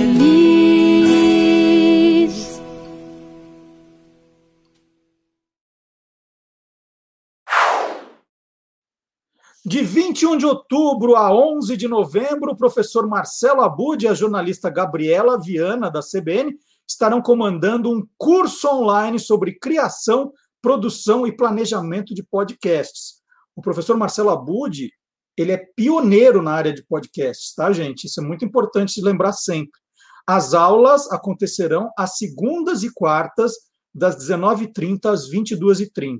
Mais detalhes e o link para inscrição você encontra no blog Peças Raras. E nós vamos agora continuar falando de rádio, né? Porque nós saímos do rádio, mas o rádio jamais sairá de nós. E o professor Marcelo Abud vai falar dessa belezinha aqui, ó, é o nosso talismã aqui no, no programa. Ele vai falar justamente sobre o troféu APCA. Interferência. Interferência. O troféu APCA é uma das premiações mais valorizadas pela classe artística brasileira. Ele foi criado em 1956 pela Associação Paulista de Críticos Teatrais e, no início, escolhia os melhores do teatro e da música erudita. Em 1972, já como Associação Paulista de Críticos de Arte, passa a premiar também os destaques nas áreas de literatura, música, artes visuais, cinema, televisão e dança. E em 1980, o teatro infantil e o rádio começam a concorrer ao troféu APCA. Atualmente são 12 categorias contempladas. Estimula o surgimento de novas expressões e o percurso de consagrados. O Você é Curioso embrião deste Olá Curiosos, foi premiado como melhor programa de cultura geral em 2005. O grande prêmio da crítica daquele ano foi para o ator Paulo Altran, que comandava a coluna quadrante diariamente pela Band News FM. Toda manhã, os ouvintes acompanhavam a interpretação única para versos como os de Olavo Bilac em Ouvir Estrelas. Ora, direis, ouvir estrelas, certo, perdeste o senso. Eu vos direi, no entanto, que para ouvi-las muita vez desperto e abro a janela pálido de espanto. E conversamos toda noite enquanto a Via Láctea, como um palho aberto, cintila. E ao vir do sol, saudoso em pranto, ainda as procuro pelo céu deserto. O ator deixou os palcos e nós, ouvintes órfãos, em 12 de outubro de 2007, aos 85 anos de idade. Como último pedido, solicitou à companheira, a atriz Karen Rodrigues, que tornasse público que havia morrido por causa do cigarro. Ele pediu para dizer isso porque muita gente não largava o cigarro porque falava: Meu Deus, o Paulo Tran tem 85 anos e está fumando, eu não vou parar, não. Né? Com a proliferação dos podcasts, é possível encontrar uma série de boletins de Paulo Altran em quadrante em aplicativos como o Google Podcasts. E uma última curiosidade: o atual troféu APCA foi criado em 1998 por Francisco Brenan. Naquele final dos anos 1990, o consagrado ceramista conquista na categoria Artes Visuais o prêmio de melhor obra tridimensional. Até aquele ano, sempre um dos nomes premiados em artes visuais era convidado a imaginar o novo troféu. Desde 1998, a estatueta criada por Brenan permanece como símbolo da premiação da entidade e objeto de desejo entre artistas e profissionais das artes. O troféu é confeccionado em bronze e tem formato cônico. Atrás, há as iniciais do artista, FB. Francisco Brenan, que se notabilizou por sua obra em cerâmica, morreu em dezembro do ano passado, aos 92 anos. No blog Peças Raras, com pesquisa do crítico de rádio Marco Antônio Ribeiro, você encontra a lista com todos os vencedores da categoria rádio ao longo dos últimos 40 anos e fica sabendo, por exemplo, que o saudoso Zusa Homem de Melo foi um dos maiores vencedores do troféu na categoria rádio. Até a próxima, quando eu volto com mais curiosidades para interferir na história do rádio.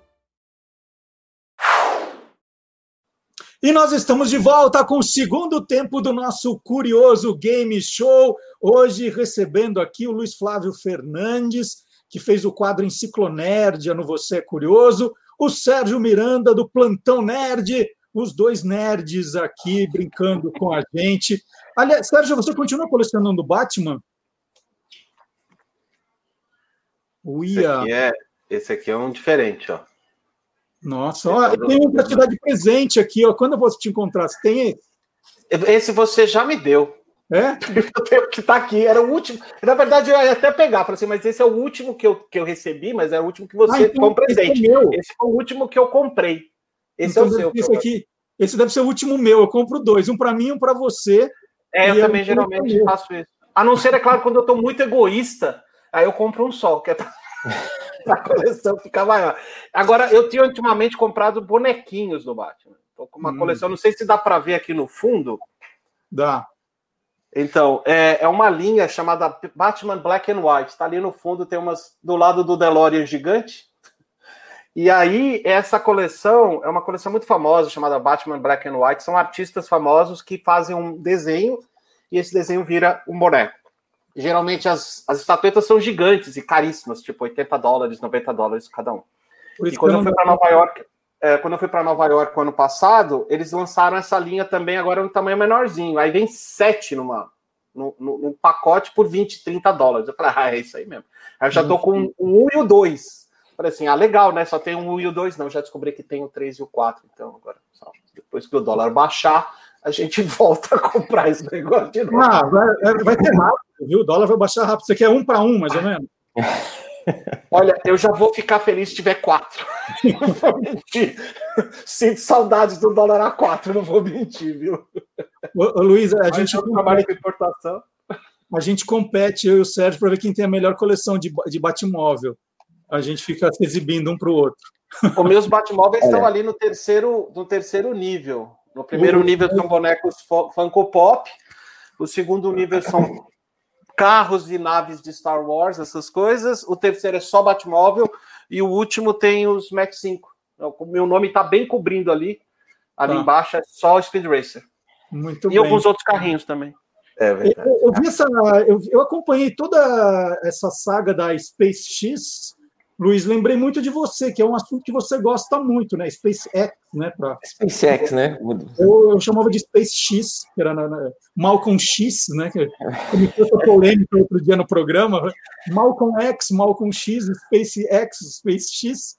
É, tem alguma coisa do mundo nerd que você lembra da, acompanhou tudo isso aí na, agora na televisão? É, né? esse, esse é um assunto né, é bastante caro para todos nós nerds. A gente falou sobre essa coisa, ah, Star Trek ou Star Wars, né?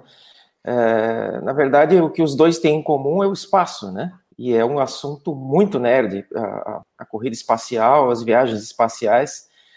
E lógico que toda essa é, essa comoção aí com, com essas novas naves, agora os americanos voltando a lançar foguetes tripulados aí através agora de uma empresa privada, e a SpaceX conseguiu trazer um elemento nerd que acho que não é todo mundo que se lembra, mas é, vocês certamente devem ter acompanhado como, como nerds, né, é, esses lançamentos todos e, e um dos, dos, grandes destaques, né, são aqueles foguetes auxiliares, né, do, do, das naves que são reaproveitáveis, eles vão para o espaço, eles se, se, se destacam, né, do, da, da, nave principal e eles descem né, num, num local pré-determinado, é, usando os, os, os, seus retrofoguetes, né?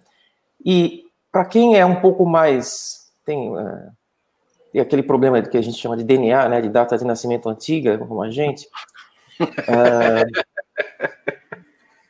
eu, primeira vez que eu vi aquilo, né, eu pensei, bom, primeiro que assim, né, acho que qualquer pessoa uh, uh, algum tempo atrás pensaria que seria impossível um foguete descer daquela forma, ser reutilizado, mas nós já vimos isso antes. Nós já vimos isso num universo ficcional lá dos anos 60. É, então, para quem, é, quem não é tão antigo, existia um, um seriado de animação feito nos, nos, anos 60, se não me engano, original em 65 e 66, chamava Thunderbirds, animação com marionetes. Existia lá uma série de naves tal, e, e, é, e,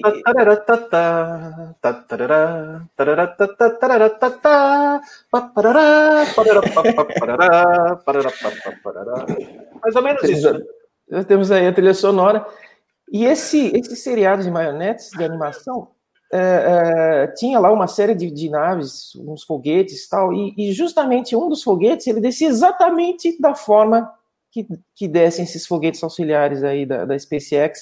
Eu tenho certeza absoluta que o Elon Musk é, é, deve ter visto isso quando era criança e deve ter ficado absolutamente obcecado com aqueles foguetes descendo daquela forma. Ficção científica, né? Porque na época era ficção uhum. científica. Mesmo uh, na, na, época da, da, da Apolo, da ida à Lua, quer dizer, é, imaginar um foguete descendo daquela forma era uma coisa. Era, era ficção científica. Uhum. E ele conseguiu né, trazer aquele, aquele elemento né, do, do, dos foguetes dos Thunderbirds para a realidade. Então, acho que é o, talvez a tecnologia mais nerd é, de toda a, a, corrida espacial e, e tecnologia mais, mais nerd que existe na atualidade, com certeza. Muito legal. Agora, então, vamos para a segunda etapa do nosso curioso game show e chegou o momento do nosso jogo dos insultos. Jogo dos insultos são novas formas de xingar alguém. Você vai aprender aqui novas formas de xingar alguém. Eu vou falar a palavra e vocês têm que dizer qual é a alternativa certa. O que, o que é aquele xingamento? Tá? Hum. Com três alternativas, A, B ou C, é, palavrões novos, né? Palavrões novos, ofensas diferentes. Já que é, o, o Luiz falou agora há pouco, no começo do programa, da polarização, vocês vão poder usar. Então vamos lá. Tá 1 a 0 para o Sérgio. Essa prova tem três perguntas, vale três pontos, obviamente. Vamos Opa. começar com a pergunta número um. Cacóstomo. Cacóstomo é a pessoa que. Nossa, é difícil falar, hein? Cacóstomo. Alternativa A, bebe cachaça além da conta. Alternativa B, é uma pessoa que tem mau hálito. Ou alternativa C, é uma pessoa que não paga suas dívidas. Alternativa A, B ou C. Cacurtumo. Vamos lá, mostrando aqui para a tela. Espera aí. Não, não, não. Sérgio pôs ah. E o Luiz Flávio colocou A. Vamos ver a resposta certa. É a alternativa B. Uma pessoa que tem mau hálito. Mas aquele cara, hein? Que costumo dele, hein? Oi, tudo bom com vocês aí? Vamos lá. Segunda pergunta do jogo dos insultos. Fárdola é um sujeito. Fárdola é um sujeito que. Alternativa A. Veste-se com roupas fora de moda. Alternativa B. É aquele cara que vive contando vantagens e a alternativa C é o cara que funga o nariz com insistência. Hein? Hein? Hein? Fárdola. Fárdola. Ok, outro chute. Fárdola. Você tá aqui. Faço a menor ideia. O Luiz colocou A, o Sérgio colocou C, e a resposta certa é a B. É eu, ia, eu ia colocar B, mas eu falei assim, não, esse jogo pode ser tudo B, mas... não é possível, né? Então, pode. pode ser tudo B. Fárdula, então, é o sujeito que vive contando vantagens. O Sérgio, por exemplo, vai chegar lá e falar: Eu fui no Curioso Game Show sábado passado e, ó, ganhei fácil. Eu sou Fárdolo, é isso que você está querendo dizer? É um Fárdolo. E a última tá pergunta tá tá do nosso jogo dos insultos Gárrulo é o mesmo que. Se você xinga alguém de gárrulo, é um homem briguento. Essa é a alternativa A. Alternativa B, um cara maluco. Alternativa C, um cara tagarela. Vamos lá. Bom, chutar. Vamos chutar também, vai. Eu, Luiz A. Vocês não estão acreditando que pode ser a B de novo, né? Sei lá. Eu, eu coloquei também, porque não é a B. A alternativa certa é a C. Ah. É, porque, é porque eu fui no gar, garganta, né? Gar... Garganta. Tem uma lógica. Tem uma lógica. Mas foi. Muito bem, tivemos aqui o campeão de hoje, o Faro do Lacerda Miranda. E venceu 3 a 0. O, o troféu é um Batmóvel, né? Era, mas você já tem. É... Era, mas... Gente, muito obrigado. Luiz Flávio Fernandes conversou com a gente aqui, participou dessa, dessa das programa especial, milésima semana no ar, Sérgio Miranda também. E é, vocês estão representando também, né? A gente chama de ex-colaboradores, mas uma vez colaborador é sempre colaborador mas pessoas importantes como vocês que passaram nesses 19 anos, nessas mil semanas pelo programa, só enriquecendo a nossa cultura, né, atiçando a nossa curiosidade. Super obrigado pela, pela paciência de vocês aí de se conectarem e conversarem com a gente, tá bom?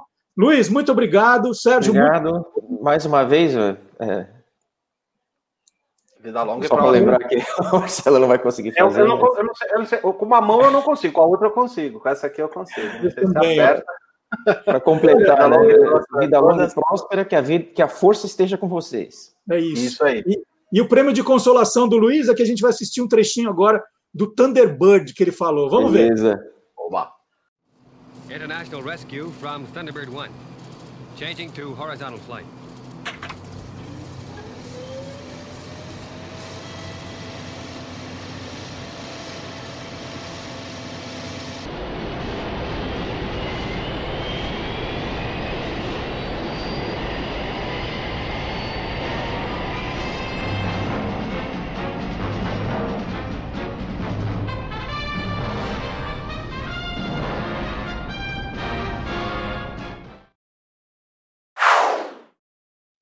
Agora é hora do professor Dionísio da Silva. Professor Dionísio, que é autor, esse é o lançamento mais recente, Mil e Uma Palavras de Direito.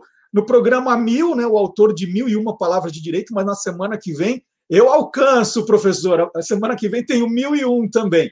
Então vamos lá. Hoje o professor Dionísio conta a origem dos nomes dos meses do ano. Olha que curioso. A etimologia das palavras dá dicas muito interessantes. Nós estamos em outubro. Por que tem esse nome? Porque no calendário da Roma Antiga, outubro era o oitavo mês, October. Assim também acontece com setembro, September, November, de nove, e December, que dá dezembro, o décimo mês. O ano romano começava eh, em março. Eh, foi assim que o primeiro rei de Roma, o Rômulo, que aliás matou o irmão, não é? Eh, quantificou o ano, de março a dezembro. O seu sucessor, o rei Numa Pompílio, acrescentou janeiro e fevereiro, sempre homenageando deuses. Janeiro, porque veio de Janus, o deus que tinha também uma face na nuca, então tinha duas faces para olhar para frente, para o futuro e para olhar para trás, para o passado. Depois vinha fevereiro, que homenageava a deusa Fébrua, a deusa das purificações.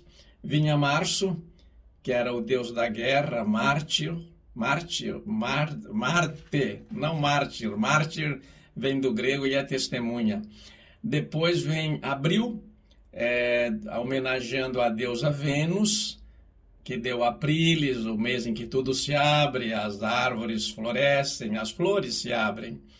É, e vinha depois, então, é, maio, que homenageava a deusa Maia, junho, que homenageava a deusa Juno, e depois vinha o mês é, Quintilis, que mudou para Július, para homenagear o Júlio César.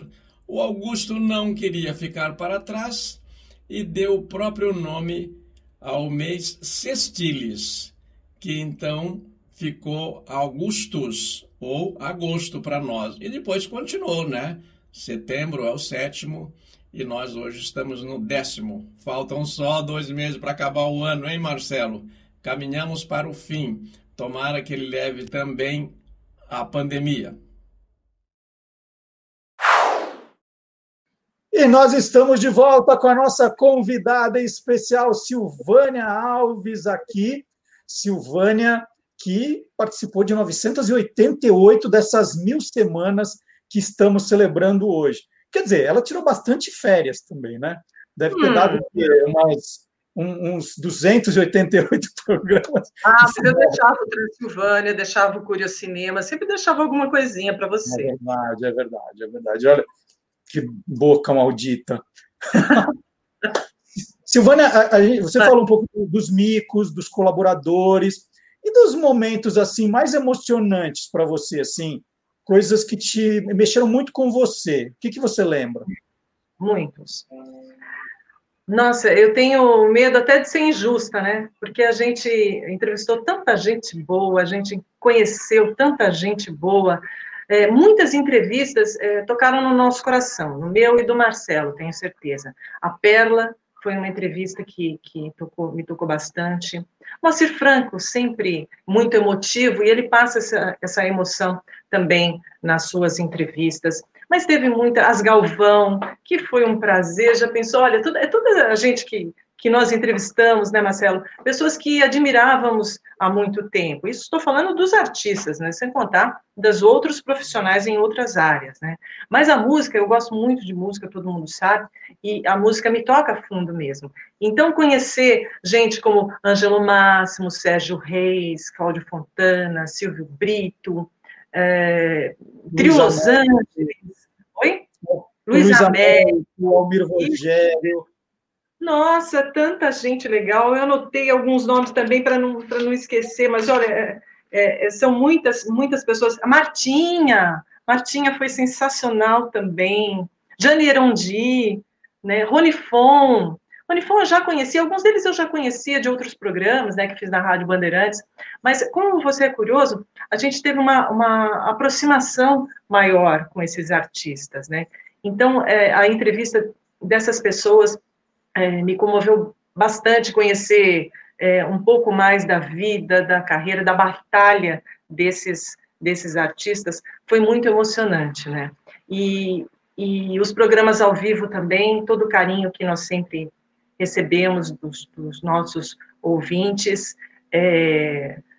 Puxa, a rádio, o rádio tem essa, essa particularidade que eu continuo é, tendo prazer lá com o Pulo do Gato, né, na Rádio Bandeirantes, é, e os ouvintes acompanham tanto sua vida que às vezes eles lembram de fatos que você não lembra, datas que você não lembra. E, e é muito legal isso, agora com, com o WhatsApp, com o e-mail, com o próprio YouTube, no chat, né, você recebe as mensagens é, muito de uma forma muito dinâmica e, e, eles lembram de momentos, sabe, momentos difíceis que você passou em sua vida particular e que por um acaso você comentou na rádio.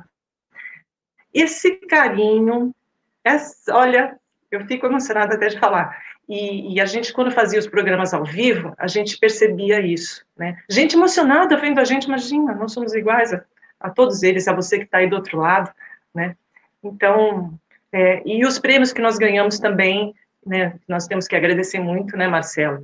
É, principalmente por causa do programa Você é Curioso, ganhou a PCA, nós ganhamos, fomos homenageados na Universidade, é, no Unítalo, é, boa parte por causa do, do Você é Curioso também, né, e a honra que, é, que nós recebemos, a honraria que nós recebemos no Rotary Clube mais recentemente, né, e todas essas coisas a gente leva no nosso coração, né. E mais do que isso, né, Silvânia, é, são, as, são os prêmios que a gente recebe, recebi e continuo recebendo toda semana do, do nosso ouvinte, do nosso seguidor. É, quando termina o programa, não dá tempo fazendo o programa ao vivo, aquela loucura que é de acompanhar o, o que as pessoas estão comentando no chat, nos comentários do Facebook, não dá, porque a gente tem um milhão de preocupações aqui, né? Se o sinal tá bom, quem vai entrar daqui a pouco, é, se vai entrar certa foto que a gente programou. A gente tem uma, a gente está preocupado com tanta coisa. É, é. Mas quando termina o programa, o YouTube, o Facebook deixam registrados os, os chats, os comentários, e eu vou ler. E, e, e, sempre é um carinho muito grande, né? Das pessoas que deixam o like, as pessoas que deixam comentário, que deixam carinho. Isso é muito bom, né? É, quando o programa começar às 10 horas, 9 e meia, já tem gente ali dizendo, ó, oh, já estou aqui, já estou aqui esperando né? Que legal que, que o, o programa continua, né? Toda semana tem alguém que ficou sabendo agora, é, que a gente né, não conseguiu avisar todo mundo. A gente conseguiu avisar os, os que eram mais fiéis, que nos escreviam, que nos acompanhavam nas redes sociais. E esse carinho é muito bom. O carinho que a gente recebia, e você falou da degustação curiosa, era de gente que ia viajar com a família, de férias, e de repente lembrava de trazer um refrigerante maluco, uma barra de chocolate do leite de, de camela e do Japão. É, Japão, gente que voltava, falava, mãe, a senhora vai para o Japão, volta, né? O Fábio Banlai lá, a mãe trouxe um monte de coisa para gente. As pessoas assim lembravam do programa nos seus momentos de lazer. Isso é muito legal. Isso não, não tem preço, né? É uma coisa é, espetacular. E também, e aí vou, todos os colaboradores que na segunda-feira, às 11 da manhã, quando eu recebi a notícia que o programa não existe mais e eu fiquei ligando para um por um, né, todos embarcaram muito rapidamente no novo projeto. É, é, e a gente falou: olha, não vai dar para fazer o primeiro bem feito, mas vai dar para fazer. Né, fazer é melhor o feito do que o bem feito, para a gente não perder a, a, a, a história de, de oferecer essa diversão, esse entretenimento, um pouco de cultura para o nosso ouvinte, né, de todo sábado. Então, todos os colaboradores foram muito receptivos, todos embarcaram muito depressa nesse projeto. Novos apareceram, professor Dionísio, o Fábio Dias, Marcelo Alencar, né? peguei a Beatriz também, que era pequenininha quando o programa começou, e falei, não, vamos lá, né? ela é formada em jornalismo, queria fazer alguma coisa de vídeo também.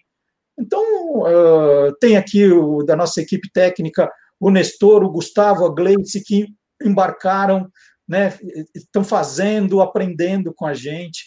E o momento mais marcante para mim, e é uma pena que ele ainda não veio fazer o programa, é o Mário Jun Okuhara, filho da Rosa Miyake, é um, é um momento muito marcante, foi quando a Rosa veio fazer o Você é Curioso com a gente, nós pedimos para o Antônio Mier participar, ele trouxe um disco que ele tinha, que ele tem, né, da Rosa, que a Rosa não tinha mais, e quando nós mostramos o disco, quando nós tocamos a música, a Rosa e o Mário, né, o filho dela que estava acompanhando, eles começaram a chorar no estúdio. E, e aí foi todo mundo. O Mia chorou, eu chorei, você chorou. A gente chamou intervalo. Falou, não dá, não dá para Foi muito emocionante. Muito emocionante. A, a, entrevista com a Sônia Maria Dorce, a entrevista com a Márcia Cardial, que nos deixou pessoas tão importantes para a história da TV, que há muito tempo não davam entrevistas, né, estavam esquecidas. Então, o, o resgate de alguns artistas para a gente sempre foi muito importante. Então, são histórias espetaculares que a gente tem para contar. Sil, você fica mais um pouquinho, vai? A gente faz a despedida é junto. E se deixar, eu, nós vamos três horas de programa, pode ser hoje? Ó, hoje não tem horário para almoçar. Eu já falei que eu esquento no micro-ondas depois. Bom. Então, você quer contar mais alguma história? Aproveita agora. Depois a gente só vem fazer uma despedida aqui. Tem mais alguma boa?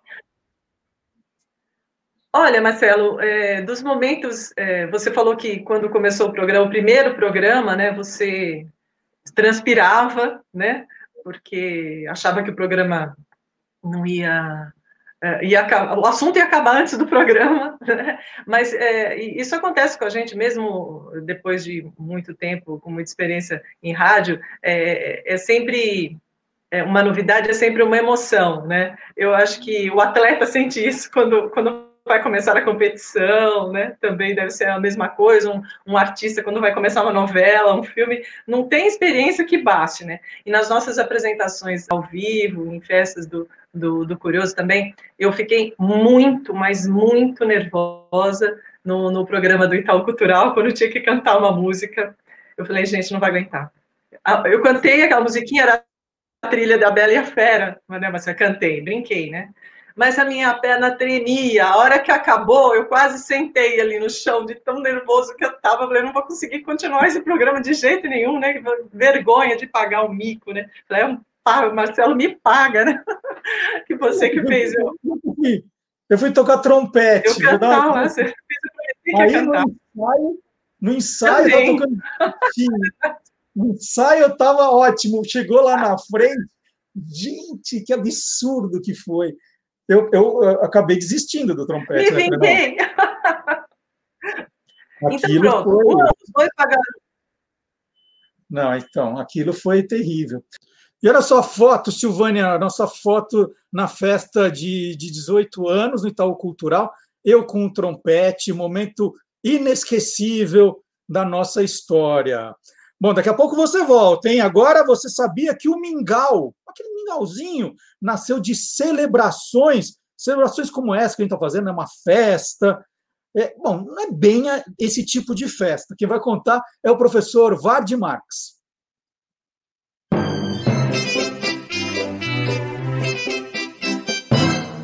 História Ogra do Brasil. Olá, curiosos. Hum. Deu uma esfriada. E quando esfria, é, a minha família sempre teve o hábito de comer mingau. mingau. Mingau tem bom, tem mingau de, de aveia, mingau de fubá, hum, de amido de milho. Hum, tá quente. De, de araruta, é mingau de um monte de jeitos. Você sabe que o mingau é brasileiro, né?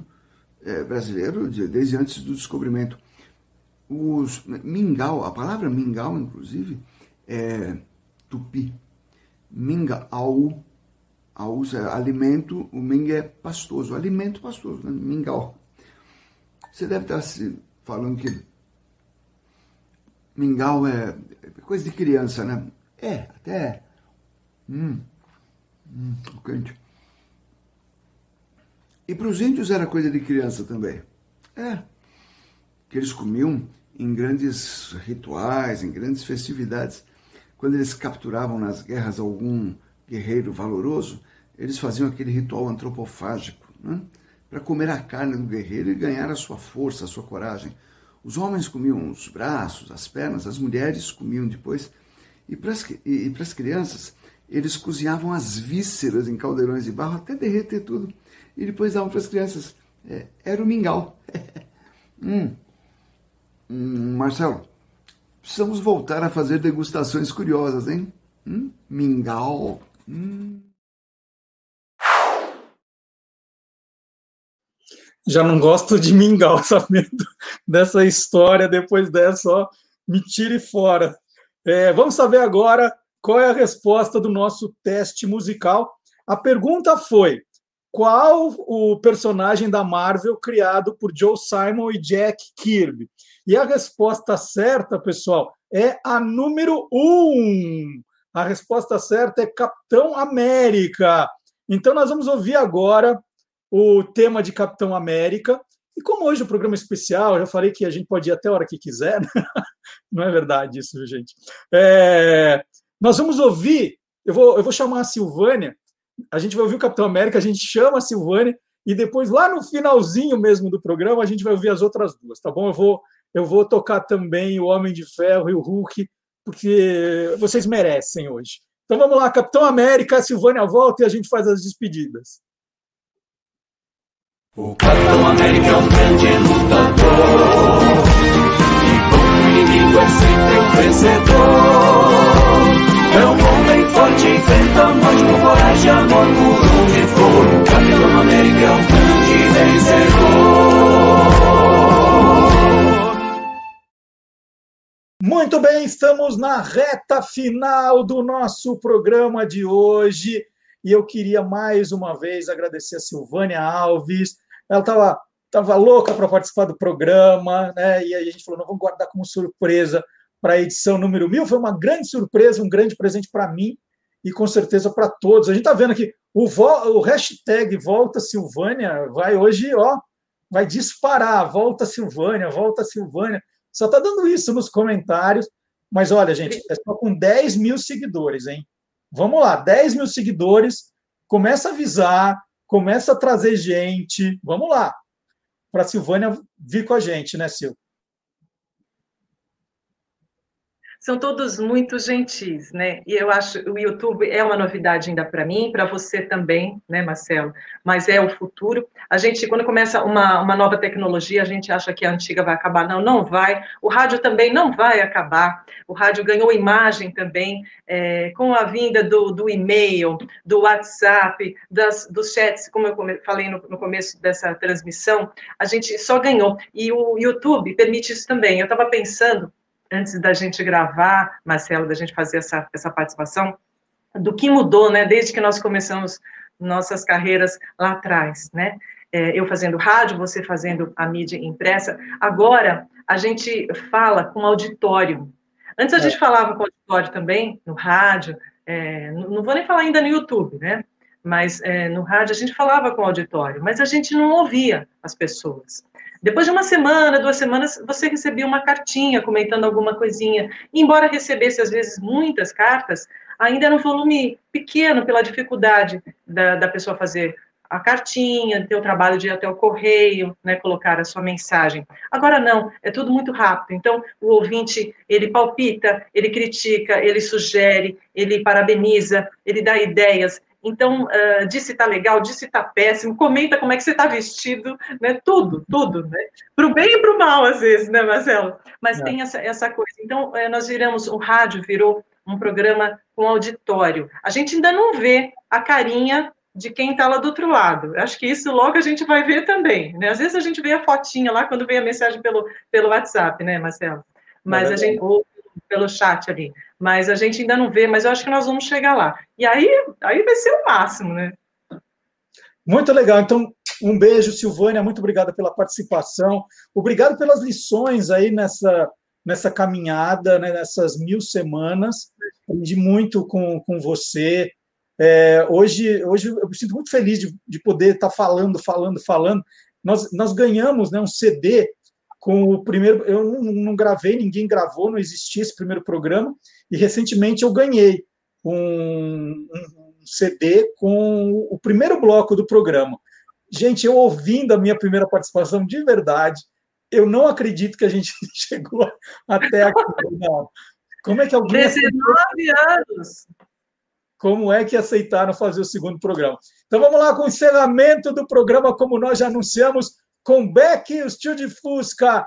Tchau, gente. Até o programa 1001. Obrigada, obrigada, Marcelo. Te amo. Amo todos vocês. Tchau, gente. Tchau, obrigado.